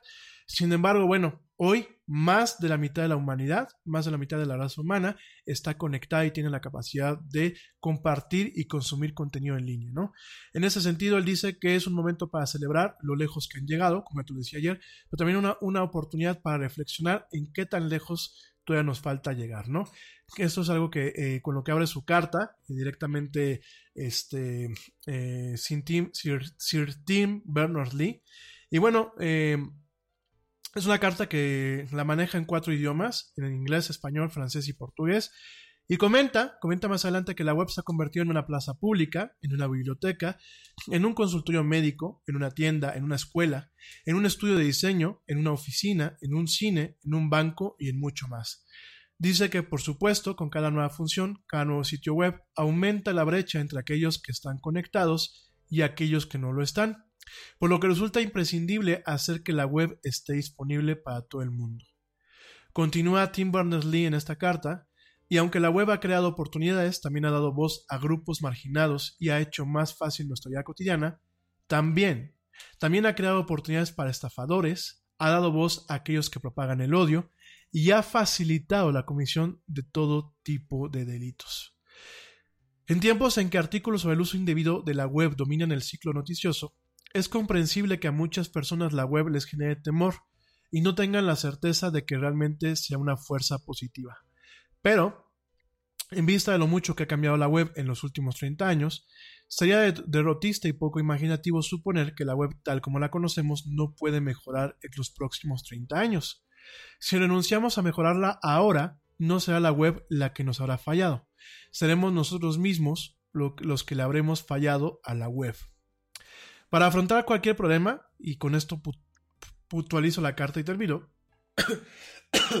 perdónenme, para afrontar cualquier problema, debemos explicarlo y comprenderlo claramente. En términos generales, considero que la web actual se ve, bueno, considera Tim Berners-Lee, considera que la web actual se ve afectada por tres fuentes de disfuncionalidad. Uno, intentos maliciosos y deliberados como la piratería, los ataques informáticos patrocinados por un Estado, o sea, por un país, y las conductas delictivas y el acoso en línea. Dos, sistemas que por diseño crean incentivos perversos y sacrifican los intereses del usuario, como los modelos de negocio basados en la publicidad que recompensan comercialmente el clickbait, que ya hemos platicado que es esto del clickbait, y la viralización de información falsa.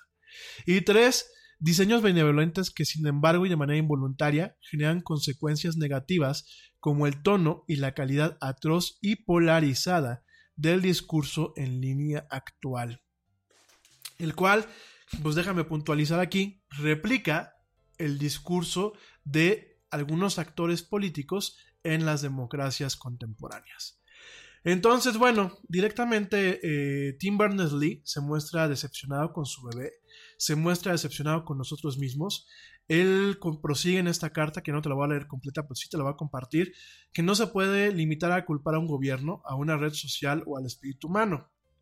Eh, dice que las narrativas simplistas, bueno, pues generan el riesgo de que se agote nuestra energía mientras perseguimos los síntomas de estos problemas, en vez de concentrarse en sus raíces, y que, bueno, actualmente se está eh, trabajando eh, bajo una Declaración Universal de los Derechos Humanos, en donde se desprenda parte de lo que es un tratado adicional, que es el Tratado sobre el Espacio Exterior y la Convención sobre el Derecho del Mar, y además de eso, pues está tratando de crear un contrato para la web. Esto, pues es un contrato que se lanzó en la Web Summit que se llevó en Lisboa, donde, bueno, un grupo de personas que están de acuerdo en que se necesita establecer normas, leyes y estándares claros que sustenten la web, se sentó a tratar de trabajar a hacer este contrato, que, bueno, pues prácticamente eh, podemos ayudar a, crearlo todos. Y eh, este contrato se está creando con la colaboración de gobiernos, de empresas, ciudadanos, y se espera que el resultado de este contrato, de esta guía que permita regular la web y permita regular a redes sociales y a otro tipo de servicios, pues bueno, directamente, eh, eh, ¿cómo se llama? Pues se espera que esté disponible a finales de este año y que de alguna forma cree una serie de charters que eh, puedan vincularse a tratados internacionales y que permitan que gobiernos adapten las leyes y reglamentos de este charter directamente para lo que es la era digital. Además, bueno, pues se debe de garantizar que los mercados sigan siendo competitivos, innovadores y abiertos. Me van a decir ustedes, ¿estás hablando de eh, neoliberalismo como tal? Sí. En algunos aspectos está hablando de un neoliberalismo o de un liberalismo digital, que obviamente es el reflejo, el reflejo digital de lo que es el funcionamiento de una sociedad contemporánea eh, de carne y hueso, ¿no? Eh, yo sé que a ustedes, muchos, a muchos de la gente que luego me escucha, o mucha de la gente que eh, pululamos eh, actualmente, pues no nos gusta el término, no les gusta el término neoliberalismo, a mí sí.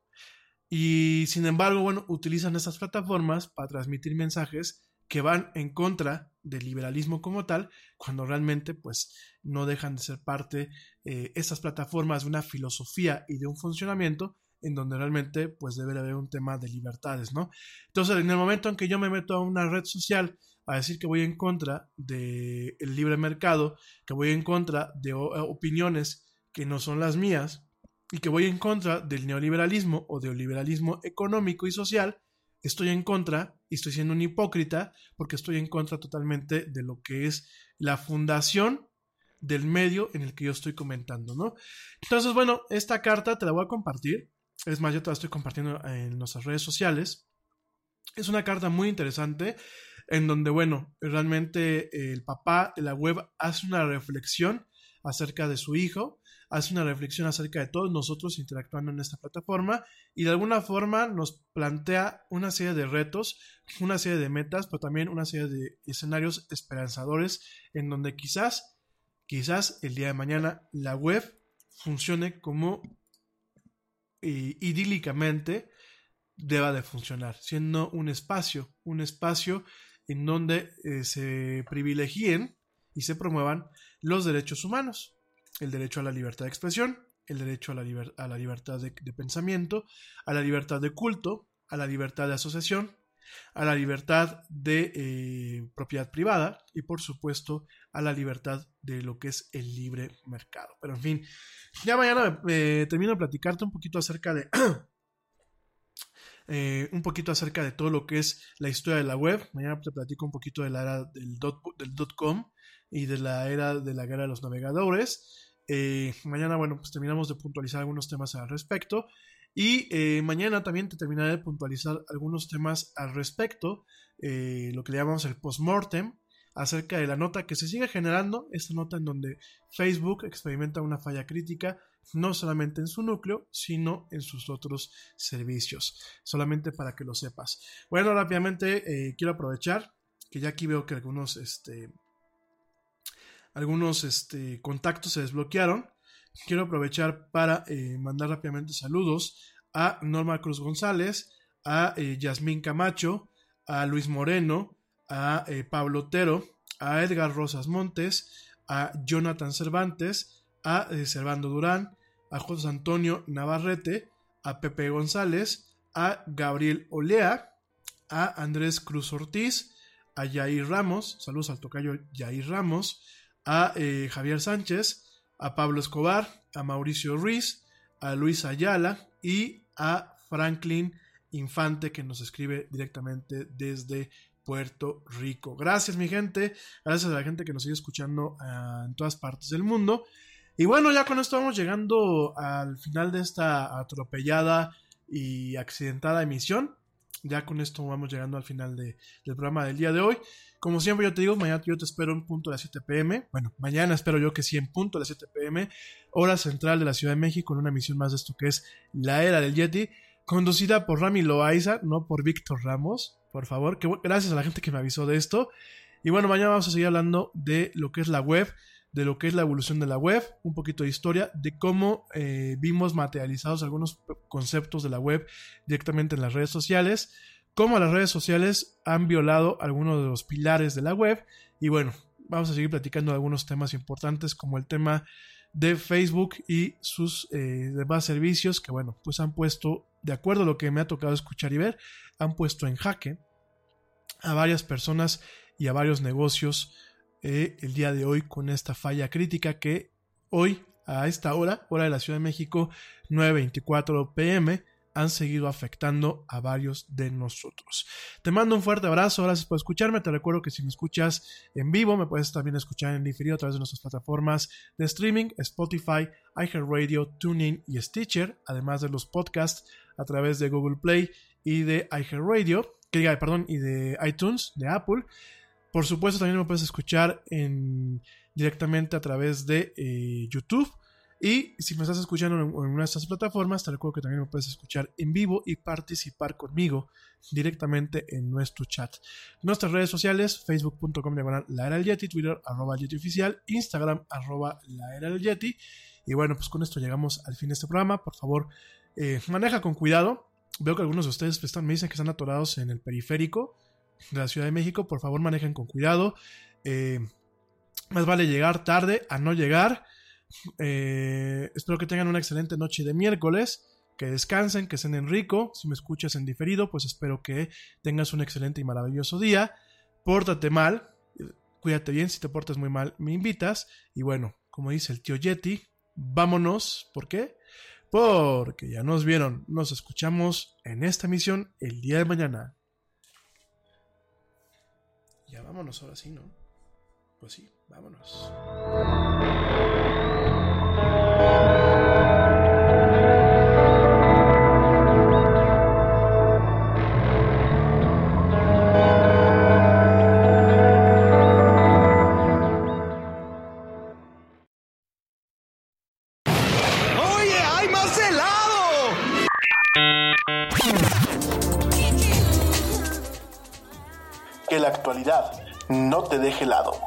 Esperamos en la siguiente misión de La Era del Yeti.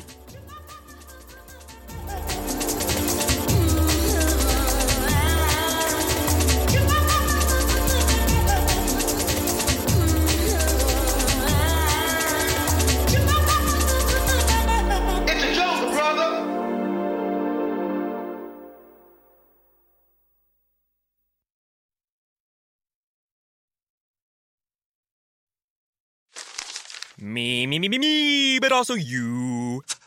The Pharaoh fast forwards his favorite foreign film, Powder Donut. okay, what's my line? Uh, the only line I see here on the script is get options based on your budget with the name your price tool from Progressive. Oh man, that's a tongue twister, huh? I'm sorry, I'm gonna need a few more minutes. bulbous Walrus, the Bulbous Walrus. The Name Your Price tool, only from Progressive. The owl ran afoul of the comatose coxswain. Progressive Casualty Insurance Company and affiliates. Price and coverage match limited by state law.